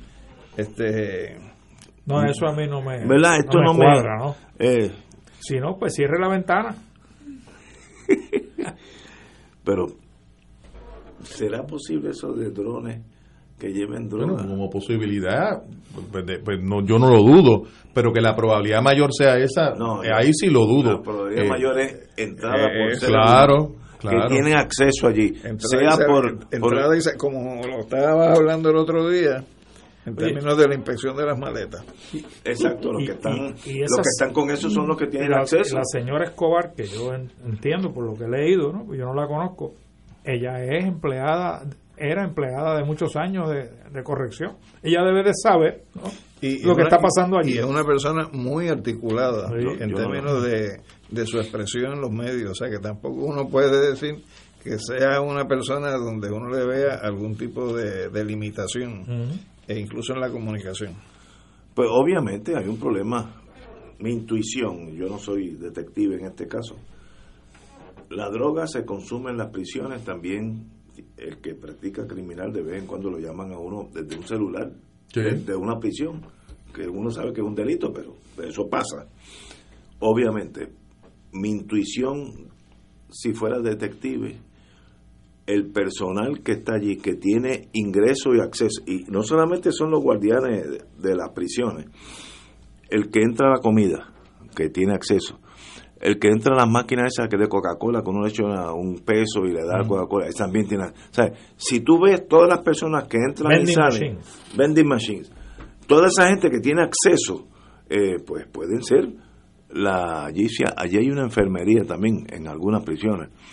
Pues allí hay gente que entran paramédicos o enfermeros o doctores eh, ayudantes de los doctores. Toda esa gente son los que llevan el 90% de la droga. Es que no no no puede ser de otra forma Ignacio, la, la- la noticia no identifica una, una, una facilidad penitenciaria en particular, sino que es No, un problema no. generalizado. Sí, eh, no no no no la Si menciono es un problema generalizado, el asunto es muy grave, pero muy grave. Será sí. lo mismo en Bayamón que en Ponce que en Guayama o Arecibo. Es la misma cultura. Es la Sí, misma cultura y entonces hay evidentemente el problema de corrupción eh, es que corre de lado a lado, de punta a punta de la isla. Hay un reportero. un amigo mío que es un comerciante dice que él está dispuesto a venderle artillería antiaérea a prisiones.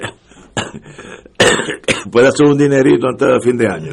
Este obviamente este le puede vender hielo a los jaquemales porque es un comerciante natural. Eh, compañero espero que espero que nadie le siga su consejo porque es absurdo. Eh, pero no son los drones son los que caminan y entran y salen.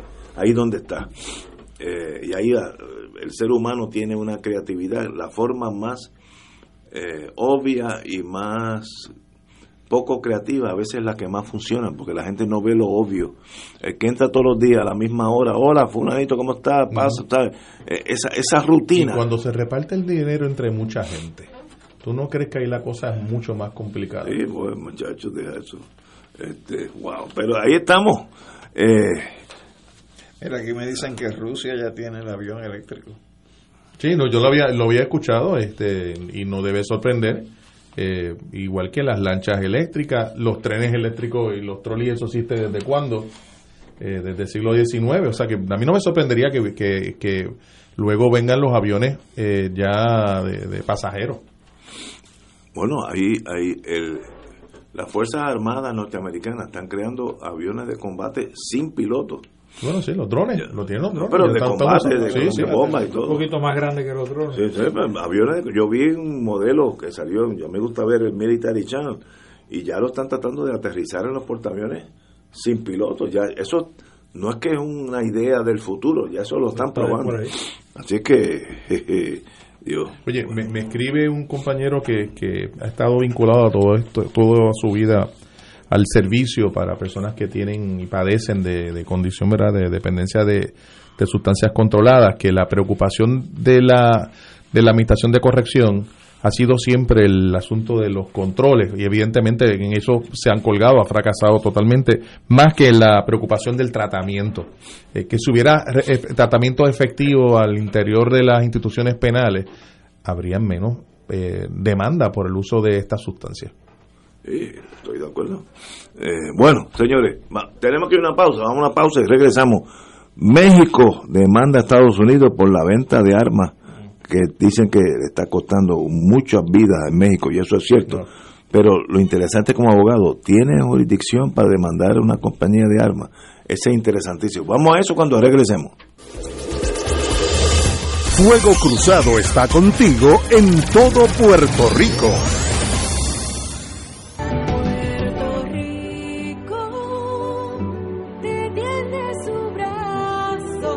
El sábado 28 de agosto del 2021, de 11 de la mañana a 6 de la tarde, se llevará a cabo el primer Provitón, profundo sostenimiento del Santuario Nacional de Nuestra Señora, Madre de la Divina Providencia, titulado Acogidos por la Providencia. Llenos de gracia, oraremos por las intenciones de Puerto Rico, a la vez que estaremos conociendo más sobre nuestra patrona, su santuario y cooperando para sostener las instalaciones y actividades pastorales del santuario. Transmisión en vivo por Teleoro Canal 13, Radio Paz 810 AM y Radio Paz 810.com y Facebook Live del Santuario Nacional de Nuestra Señora, Madre de la Divina Providencia. Info al 787-646-9448. Contamos con tu oración y contribución. Fanático del deporte, la mejor información y el mejor análisis lo escuchas los sábados a las 2 de la tarde por Impacto Deportivo con Javier Sabat y el más completo elenco en deportes por Radio Paz 810 AM y en las redes sociales Facebook Impacto Deportivo Radio PR Twitter e Instagram Impacto underscore Deport juntos impactando el deporte nacional. Miércoles de Infoempresas a las 4 de la tarde. Con entrevistas e información con nuestros emprendedores y empresarios. No te lo puedes perder. Miércoles a las 4 de la tarde. Por aquí, por Radio Paz 810 AM y Radio Paz 810.com. Los espero. A mí me gusta mi pueblo, a mí me gusta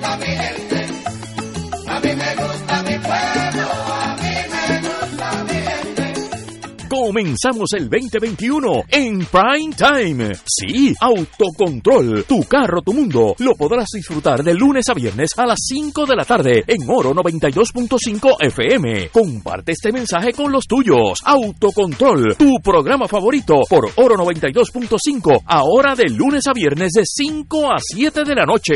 Porque en Caritas somos comunidad. Te invitamos a visitar del 2 al 8 de agosto nuestra exhibición en Tu comunidad tiene una plaza, en el segundo piso de Plaza Las Américas. Allí miles podrán conocer de manera personal lo que hacemos, cómo lo hacemos y por qué. Habrá sorteos diarios y venta de mochilas para el comienzo de clases, así como otros artículos con nuestro logo profundos de la entidad. Ven a hacer comunidad junto a nosotros. Y ahora continúa Fuego Cruzado. Oye, oye, échate pa' acá, que Calendario Puerto Rico te presenta los eventos para este fin de semana. Así que busca dónde anotar. Comencemos. En Patillas hay una serie de eventos espectaculares.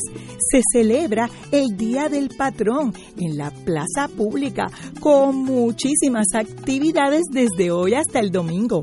En Orocovis celebran el encuentro cultural con pintores, artesanos, música y gastronomía en la plaza pública. Hay regata de veleros y voleibol de playa este domingo en el balneario de Patillas. En Vega Baja hay taller de folclore, de danza, bomba y plena y baile de campo jíbaro este sábado en el Teatro América de Vega Baja. En Las Piedras hay taller básico de dibujo mañana sábado en el Centro Cultural de Las Piedras. En Utuado hay baile de danza y ceremonias indígenas y taller de confección de casabe en el Centro Ceremonial Indígena Caguana.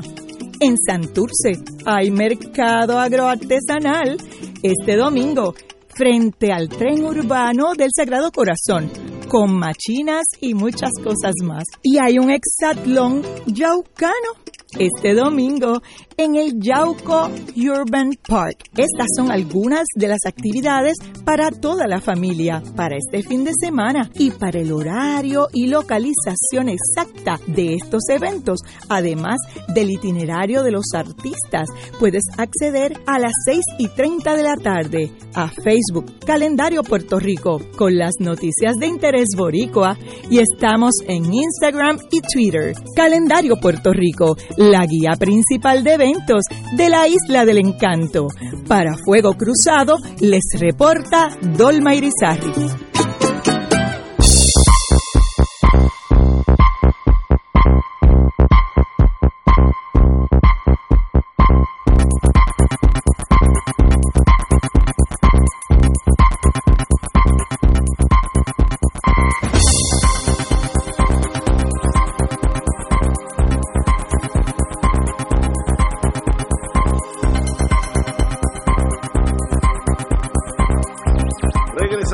Regresamos amigos y amigas a Fuego Cruzado. Bueno, indicamos que la República Mexicana demandó a varias compañías norteamericanas eh, porque están fueling violence, están avivando la violencia en México y dice que las leyes laxas de, de controles de, de armas están teniendo un, un efecto devastador en, en torno a la sangre que se derrama en México, ya que son eh, eh, mo- motivados por estas armas norteamericanas.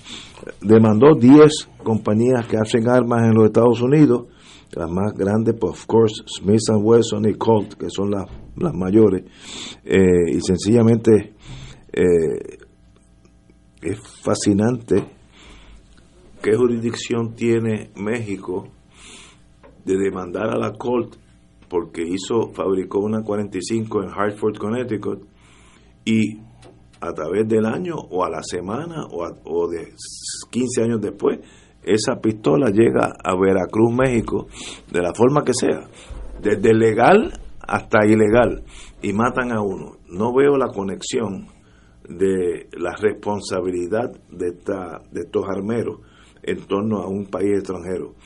No veo la conexión, pero eh, los abogados a veces se las inventan y esos son los que los que hacen jurisprudencia en los casos más difíciles, compañero. Lo que pasa, Ignacio, es que para uno poder ser responsable en la opinión, uno tendría que ver la demanda. Porque, porque si uno se deja ir por lo que dice la reseña periodística, pues uno podría decir que, que esa demanda tiene la posibilidad de durar lo que dura un estornudo. Pero realmente habría que ver cuál es la, por ejemplo, cuál es la alegación sobre jurisdicción que se invoca en la demanda para ver entonces si hay alguna base sobre la cual un tribunal en Estados Unidos pueda actuar en un tipo de demanda de esa naturaleza y adjudicar una controversia. El- el- Así que yo no, no entraría a opinar. El ministro de Relaciones Extranjeras de México dijo, estas armas están íntimamente ligadas a la violencia que estamos enfrentando en estos días. Y y yo no le veo. y- y- En Estados Unidos también hay violencia. ¿no? Pues, mamá, yo, yo- allá hay- en Estados Unidos hay más muertos por armas que, en- que en México. La, la realidad, la realidad es que el dato objetivo es que tanto en México como en los Estados Unidos hay un problema de, de, de mucho asesinato, ¿verdad? muertes por armas, no armas blancas, sino armas de, de fuego. Y no hay duda de que estados fronterizos con México, como por ejemplo Texas, eh, es muy sencillo, muy fácil eh, conseguir un arma de, de, de- de fuego. Sen- eh, sencillísimo. Bueno, a nivel de, yo no, sé- no sé si en la farmacia, pero en la tienda por departamento se consiguen Sí, sí, sin sí, mayor sí. problema. ¿En dónde tú dices? En Texas. Ah, bueno. Y, la, y las balas. Las vendía, no sé si todavía las venden. Por eso, eh, eh, y me imagino que los mexicanos tendrán alguna, y, y con razón, preocupación en relación con su problema nacional de la violencia, pero no sé y de, qué manera una demanda en un tribunal vaya a ser un mecanismo efectivo eh, y, y eficiente.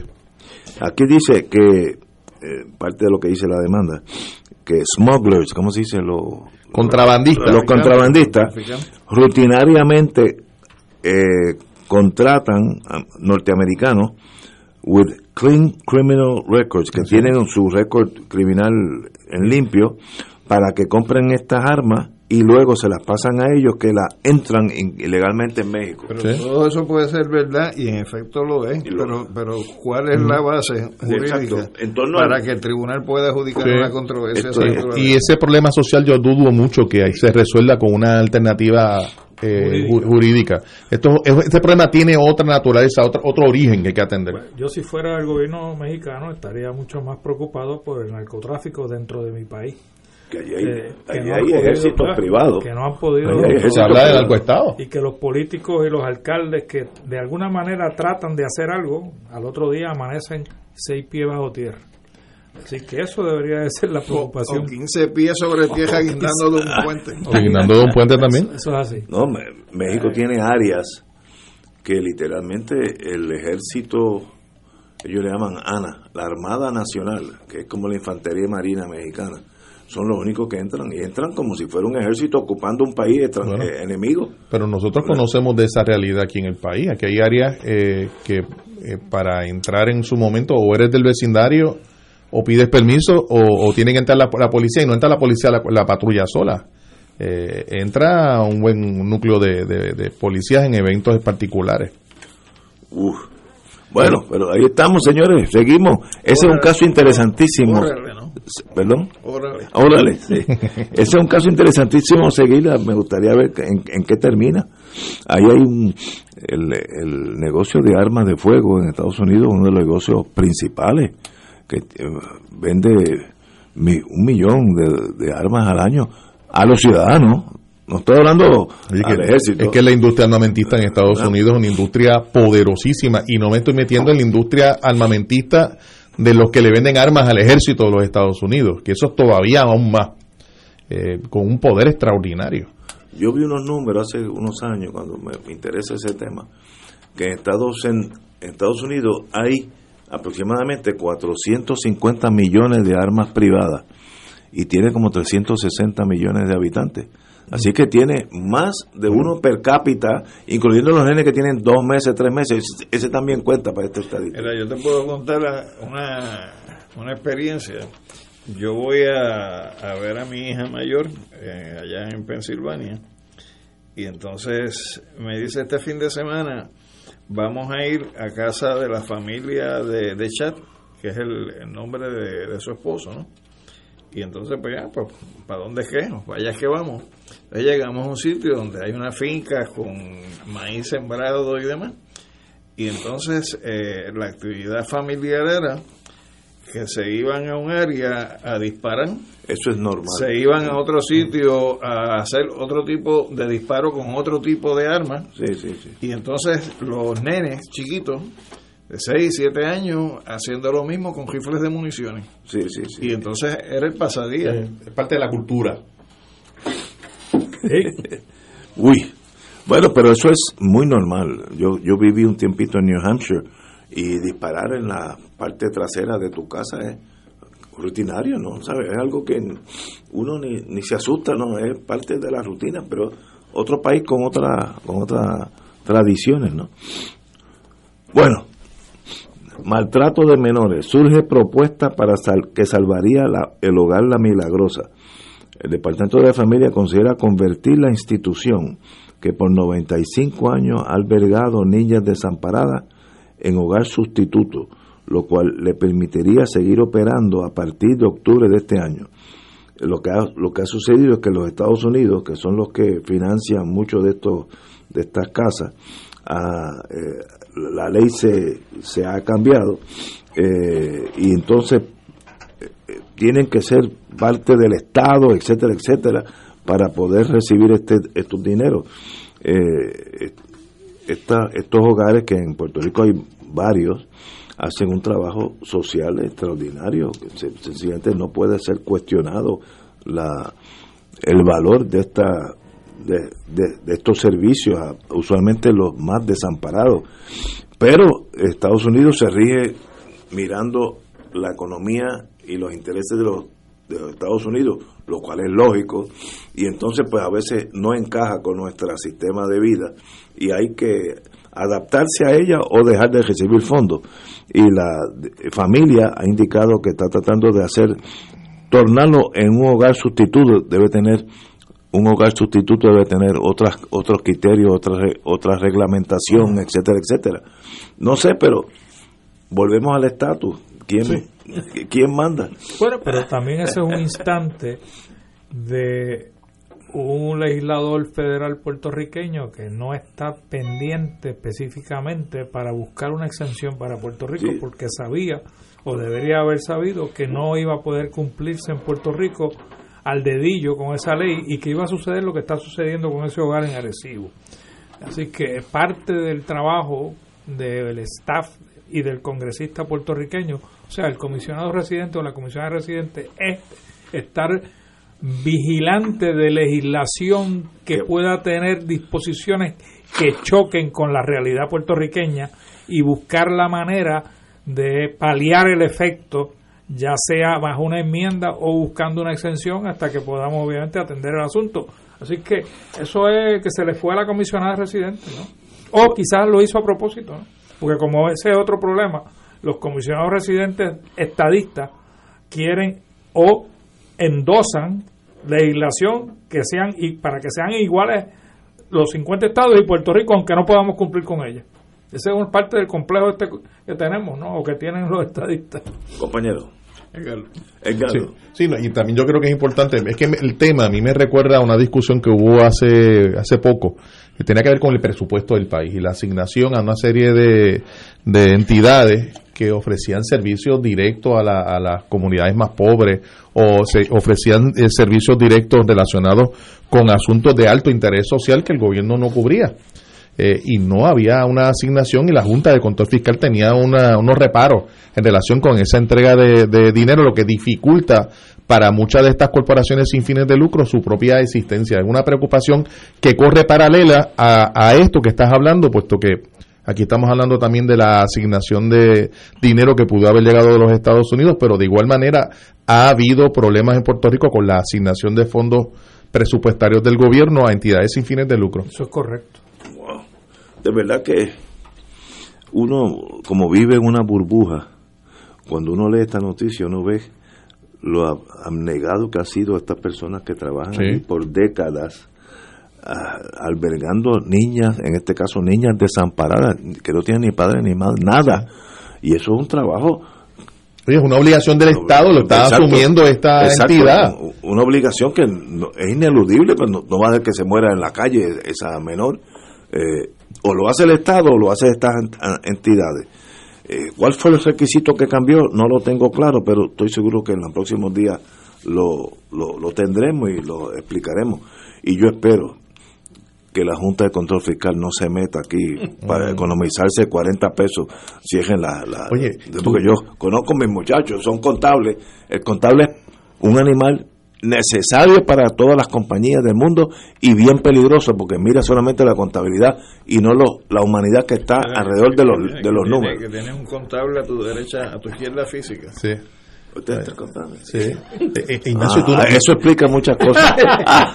¿Y tú no crees que pudiéramos utilizar el dinero de esos cabilderos que van a ir a perder el tiempo Ah, a Estados no, Unidos no para pagar precisamente programas como este. ¿Dónde, ¿Dónde está el bienestar del país? El, me- el mejor uso de, de ese dinero en unos que van a ir a perder el tiempo y enriquecerse, porque se van a ir a enriquecer, eh, frente a la necesidad más urgente de, de niñas que no tienen hogar. Yo creo que la- Y- el asunto está bien claro. Y para mí. empezaron en julio primero. Y yo no he visto todavía un informe sobre los asuntos que hicieron durante el mes de julio. Porque estamos en agosto. Habrán decorado a la oficina posiblemente. O... Es que no hay ni oficina. Prafa. Eso es un vente tú. Prafa en la oficina. Pero Tienen todo un piso allí en la 17 y la L. Ignacio, que cítate uno de ellos aquí para que venga a Oye, sí, que cuenta no- al que nos país. cuente y traiga la foto del cubículo donde está trabajando. No, para que Buena rinda idea. cuenta al país de todo lo No, que buena hecho. idea. Veo por la prensa que ya empezaron a tropezarse con la realidad de Washington en torno a seguridad. Eh, me imagino que ellos estaban pensando a lo antaño, que uno llegaba allí en guagua o en tren, se bajaba, entraba al Capitolio, caminaba como Pedro por su casa. Con los turistas ahí en el Capitolio y lo entraba a demás. la oficina que, hoy en día no entras al edificio, punto. Tienes que llamar. Yo voy a ver al, al senador X. El senador dice, ¿para qué? Un, un ayudante. Ah, pues, eh, tú- mire, no, él no está disponible. O tiene una cita de aquí a dos miércoles a, a la una y va, y no, no va a ver el senador, va a ver a, al ayudante Edgar Román eh, de a la una, de una y cuarto a dos menos cuarto. Eso es así ahora. Es y más cuando llega, entrar- te mandan, no es que llega y tú entras, No. mandas a ese señor, A te busca y te lleva. Hay una seguridad, eso hace mucho más difícil la idea noble y ino- e inocente de cabildeo. Y si no tienes una cita. Pero es porque tú dices que es noble. No, y que que es porque de buena fe, pero De buena fe está empedrado el camino al infierno. Muy posible. Son 90 mil dólares de buena fe. Sí, Este, bueno. Si no tienes una cita a las dos y cuarto, cuando salgas de la oficina de esa señora o señor que tú dijiste que tenía una cita, se tiene que volver a salir. Sí, la saliste. No puede quedarse tú por allí. Antes uno se quedaba en la cafetería. Sí, y allí tú veías al senador de Mississippi que bajaba. Entonces, mire, senador. Entre bocadillo y bocadillo le- lo abordabas y lo Eso demás. cambió con la seguridad. Y estos muchachos están chocando con esa realidad. Así que eso va a ser un fraude. Bueno, pero el, un el, fraude. el líder de la minoría republicana, McCarthy, creo que se llama, también está chocando con la realidad. Ayer tenía una conferencia de prensa y un periodista le preguntó por qué él objetaba a la comisión investigadora de los eventos del 6 de enero del Ah, sí. 2021.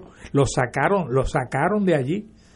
O sea, al periodista lo sacaron, lo- lo- los empleados o, lo- o la pol- no sé quién lo, sa- lo sacaron de la oficina donde estaba celebrando la conferencia de prensa. Muy democrático, ese muy democrático eso.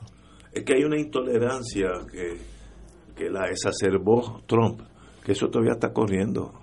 Eh, Trump politizó el- la, la vacuna. Eh, Trump se ha hecho mucho daño a los Estados Unidos. El imagen de Estados Unidos en el mundo entero es un chiste. Eh, yo leí en eh, The Economist que en Europa, cuando se reúnen los dirigentes de Europa, que son gente de primera, que eran, hacían chistes de Trump. Eso salió en el... Eso lo dice en el, en el libro Bolton. Ah, sí. No, Sí. No.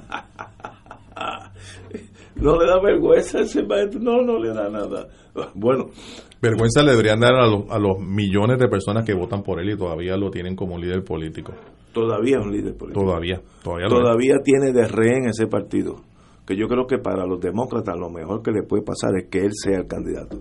De aquí a cuatro años está más agotado, más loco, más senil, más de todo. Y entonces eh, va a venir Kamala Harris, que es eh, una mujer inteligente, joven, tiene todo. Así que para los demócratas jugando el ajedrez, Trump es el hombre que se queda. Pero yo, yo te digo sinceramente que yo creo que Kamala Harris no va a ser la candidata demócrata. Ya me la descarriló, oye, yo que tenía tanta esperanza. No cre- creo, ¿no? Ella dijo un- unas expresiones con relación a los, a los migrantes que no cayó bien eh, a mucha gente en Estados Unidos. Y fue algo de que no están bienvenidos aquí. Lo dijo cuando fue, creo que a Guatemala, ¿no? Eh, bregar con ese asunto. Ah, sí, dijo. Dijo, no están no, no, que, bienvenidos que aquí. se queden You're not welcome here. Sí, sí, dijo no a los, a los inmigrantes. Dijo, Sí. quédense aquí. Y eso Eh, no bueno, cayó muy no bien. haber ¿no? dicho No eso. cayó muy bien. Eh, bueno, y con razón. Eh, Bueno, el gobernador Cuomo tiene problemas. han salido. Está allí todavía. Está aferrado a su silla. Yo, hay que saber cuándo llegar y hay que saber cuándo irse en la vida. Eso aplica a los boxeadores a todos. Y cómo ya pasó la línea de Sí. flotación. Eh, porque no es una alegación de una dama, es como 10 o 15. 11 en Pues, particular. Imagínate, ¿cómo tú vas? Aquí, Y- y 11 lo- se pusieron de acuerdo para decir una Sí. falsedad. Embute, el problema eres tú. Pero lo atribuyó él. Su defensa es que esto es un asunto cultural de él, como italiano. Que le gusta besar a, Y a que la él, gente. y- al igual que nosotros, pues besamos en la mejilla a las mujeres o las féminas, eso por lo menos era parte de esa tradición. En Europa se besan las dos mejillas. Así que él lo atribuye a esa. a y, y esa tú, y tú le creíste. Tú le creíste, porque a mí me pareció como, como, como de- por- déjame decir algo en lo que gano algo de Y tiempo. entonces enseñó un montón de fotografías donde él besa a todo el mundo. Hombre, mujer, negro, blanco, homosexual. Esa es la defensa. straight, esa es la defensa. Que ves hasta los Chevy en la calle. Pero hay una. Eh, ya están saliendo el testimonio de algunas de, las de las personas. Y no es solamente basarle en la mejilla, que le dijo cosas, le No, tocó y- por aquí, por y allá. metió la mano donde no sí, debía haber Ese señor está Bueno, ya- pasado de que se Ya vaya. el procurador pasado. del Estado Sí. y ya, Oye. ya lo señaló y los legisladores estatales ya están hablando de iniciar el proceso de Hasta residenciamiento. Biden le dijo que renunciara. El presidente Biden de su propio partido le ha pedido que Pero renuncie. tú sabes que a veces las cosas malas traen cosas buenas. El Attorney General de Nueva York, nombrado por él, dice, hay causa para ah, enjuiciarlo a usted. Eso habla muy bien de ese Sí, secretario señor, de Justicia. así es. Porque es más fácil decir, espérate, yo estoy estudiando. Es una mujer negra. ¿Qué tú, qué tú crees que hubiera pasado aquí? Aquí, aquí no hubiera habido harassment, así que todo es académico. Esa es la forma de yo contestar. no, hombre, no. Este señor, desgraciadamente, porque como gobernador ten- tiene un buen récord, ¿sabes? Tiene, este, ha hecho Es una figura política Pero lo importante. que te demuestra también este incidente, Ignacio, es que tenía muy pocos amigos. O sea, algo en adición al, al acoso sexual hizo ese señor para ganar tantos enemigos en la legislatura de, los, de, de Nueva York. Nadie ha salido a defenderlo, pero nadie. ¿Tú crees que llega Navidad? No, yo, yo creo que no. Si no, el Attorney General o la Attorney General la- lo va a acusar. Sí, ya, ya lo dijo que lo iba a hacer. No, ella, ella dijo que no iba a hacer cargos criminales por ahora. Pero hay ya dos o tres investigaciones. Por ejemplo, el, el, el fiscal de la ciudad de Nueva York, demócrata, está ya empezó a investigar. Y- el mismo que está investigando a Trump, el mismo. Y la legislatura en Albany lo Yo- puede... lo puede recensear. Sí, lo y- puede liquidar. Y se acabó. Sí. Y es lo que, y lo que uno podría anticipar que va a ocurrir. Yo creo que es cuestión de es lo tiempo. Es cuestión de tiempo. ¿Verdad que, que como uno destruye futuro por una cosa tan básica y pueril, no sé? Pe- pe- Pero comprender el ser humano... Es el sentido de la impunidad. El que yo puedo hacer lo que yo quiera, no va a haber consecuencias negativas, a mí nadie me puede tocar. Esa, esa percepción que tienen muchos políticos, de hecho, tuvimos uno aquí, eh, que creía de esa manera, el, de lo- el del chat, si lo recordamos muy bien, eh, tenía una, una percepción de que no iba a pasar absolutamente nada y lo que yo escribo aquí, eso entre nosotros. Pero eso demuestra también una ignorancia Enorme. de la tecnología. ¿Usted creen que yo, con mi celular aquí ya medio escairado por el tiempo, Yo, yo conozco uno que era bien besucón. ¿Ah, sí? Sí, político, de mucha autoridad aquí. Y Ya, ya, no está en, ya ya, no. está en los Pues, círculos políticos. cualquier, estos muchachos jóvenes de los años Rosselló, que son, pertenecen a una generación muy por debajo de mí, por tanto, mucho más técnicos en la cuestión del uso de, de, de la, de la electrónica moderna. Ellos no sabían que lo que estaban escribiendo allí se podría estar Claro. leyendo en Nepal. ¡Qué ignorancia técnica Sí. estoy hablando! No, no los méritos de la, porque por mérito hay que guindarlos a todos. Pero en el sentido técnico, cuando yo mando un mensaje a Yello, mira Yello, vamos a vernos a las 5, yo pu- tengo que estar consciente que eso, si a alguien le interesa, lo puede estar leyendo en la India, porque eso pasa. Eso, eso sin contar con los organismos de inteligencia. No, sin, eso soy yo. Imagínate los muchachos, los de verdad. seguro. Bueno, Oye, pues, el- en el, caso de Ignacio, you, once you're part of the agency, you're always part of the agency. eso es como hacerte un tatuaje. Oye, e- e Ignacio, el, el- el gobernador de Nueva York debería contratar a los abogados de O'Neill, que lleva casi dos años un proceso eh, penal, Oye, que no que un caso que no termina, eh, por, por ale- alegaciones, digo, muy serias, muy serias. Muy eh, serio también. Pero ese caso ya. Yo, No, yo- ese oye, caso no se ha visto. Yo me había olvidado de ese caso. No, así ¿verdad? es. Bueno, Eso es lo que quieren, ¿verdad? Los Eso, es lo que desea la defensa, que te olvides del caso. yo aprendí eso de un abogado muy bueno que, que en paz descanse. El mejor caso criminal es el que no se ve. El que no se ve. Ese o, no. el que, o el que se ve el 31 de febrero. si no se ve, no has perdido. Estás adelante. Bueno, nos quedan. Tenemos que irnos. Desgraciadamente, los talibanes hacen avance en Kabul, Afganistán. Ayer mataron el oficial de prensa del presidente y un spokesperson, eh, oficial eh, del, del señor presidente en Kabul. Así que obviamente eso es otro Vietnam. Nadie sabía que eso iba a suceder. Oye, ¿verdad? Qué, qué- qué gran sorpresa.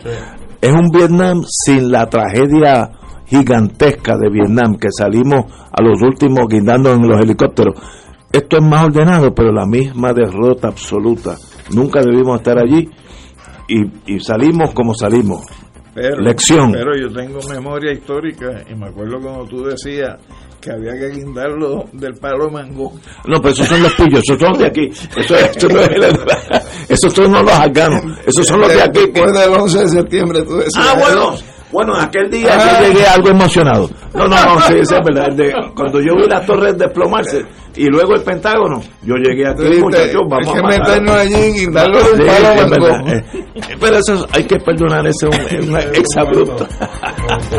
Como dice, hubiera dicho mi mamá, se te salió el indio. Eso es un dicho de, de adjunta. Señores, hasta el lunes. Hasta el lunes.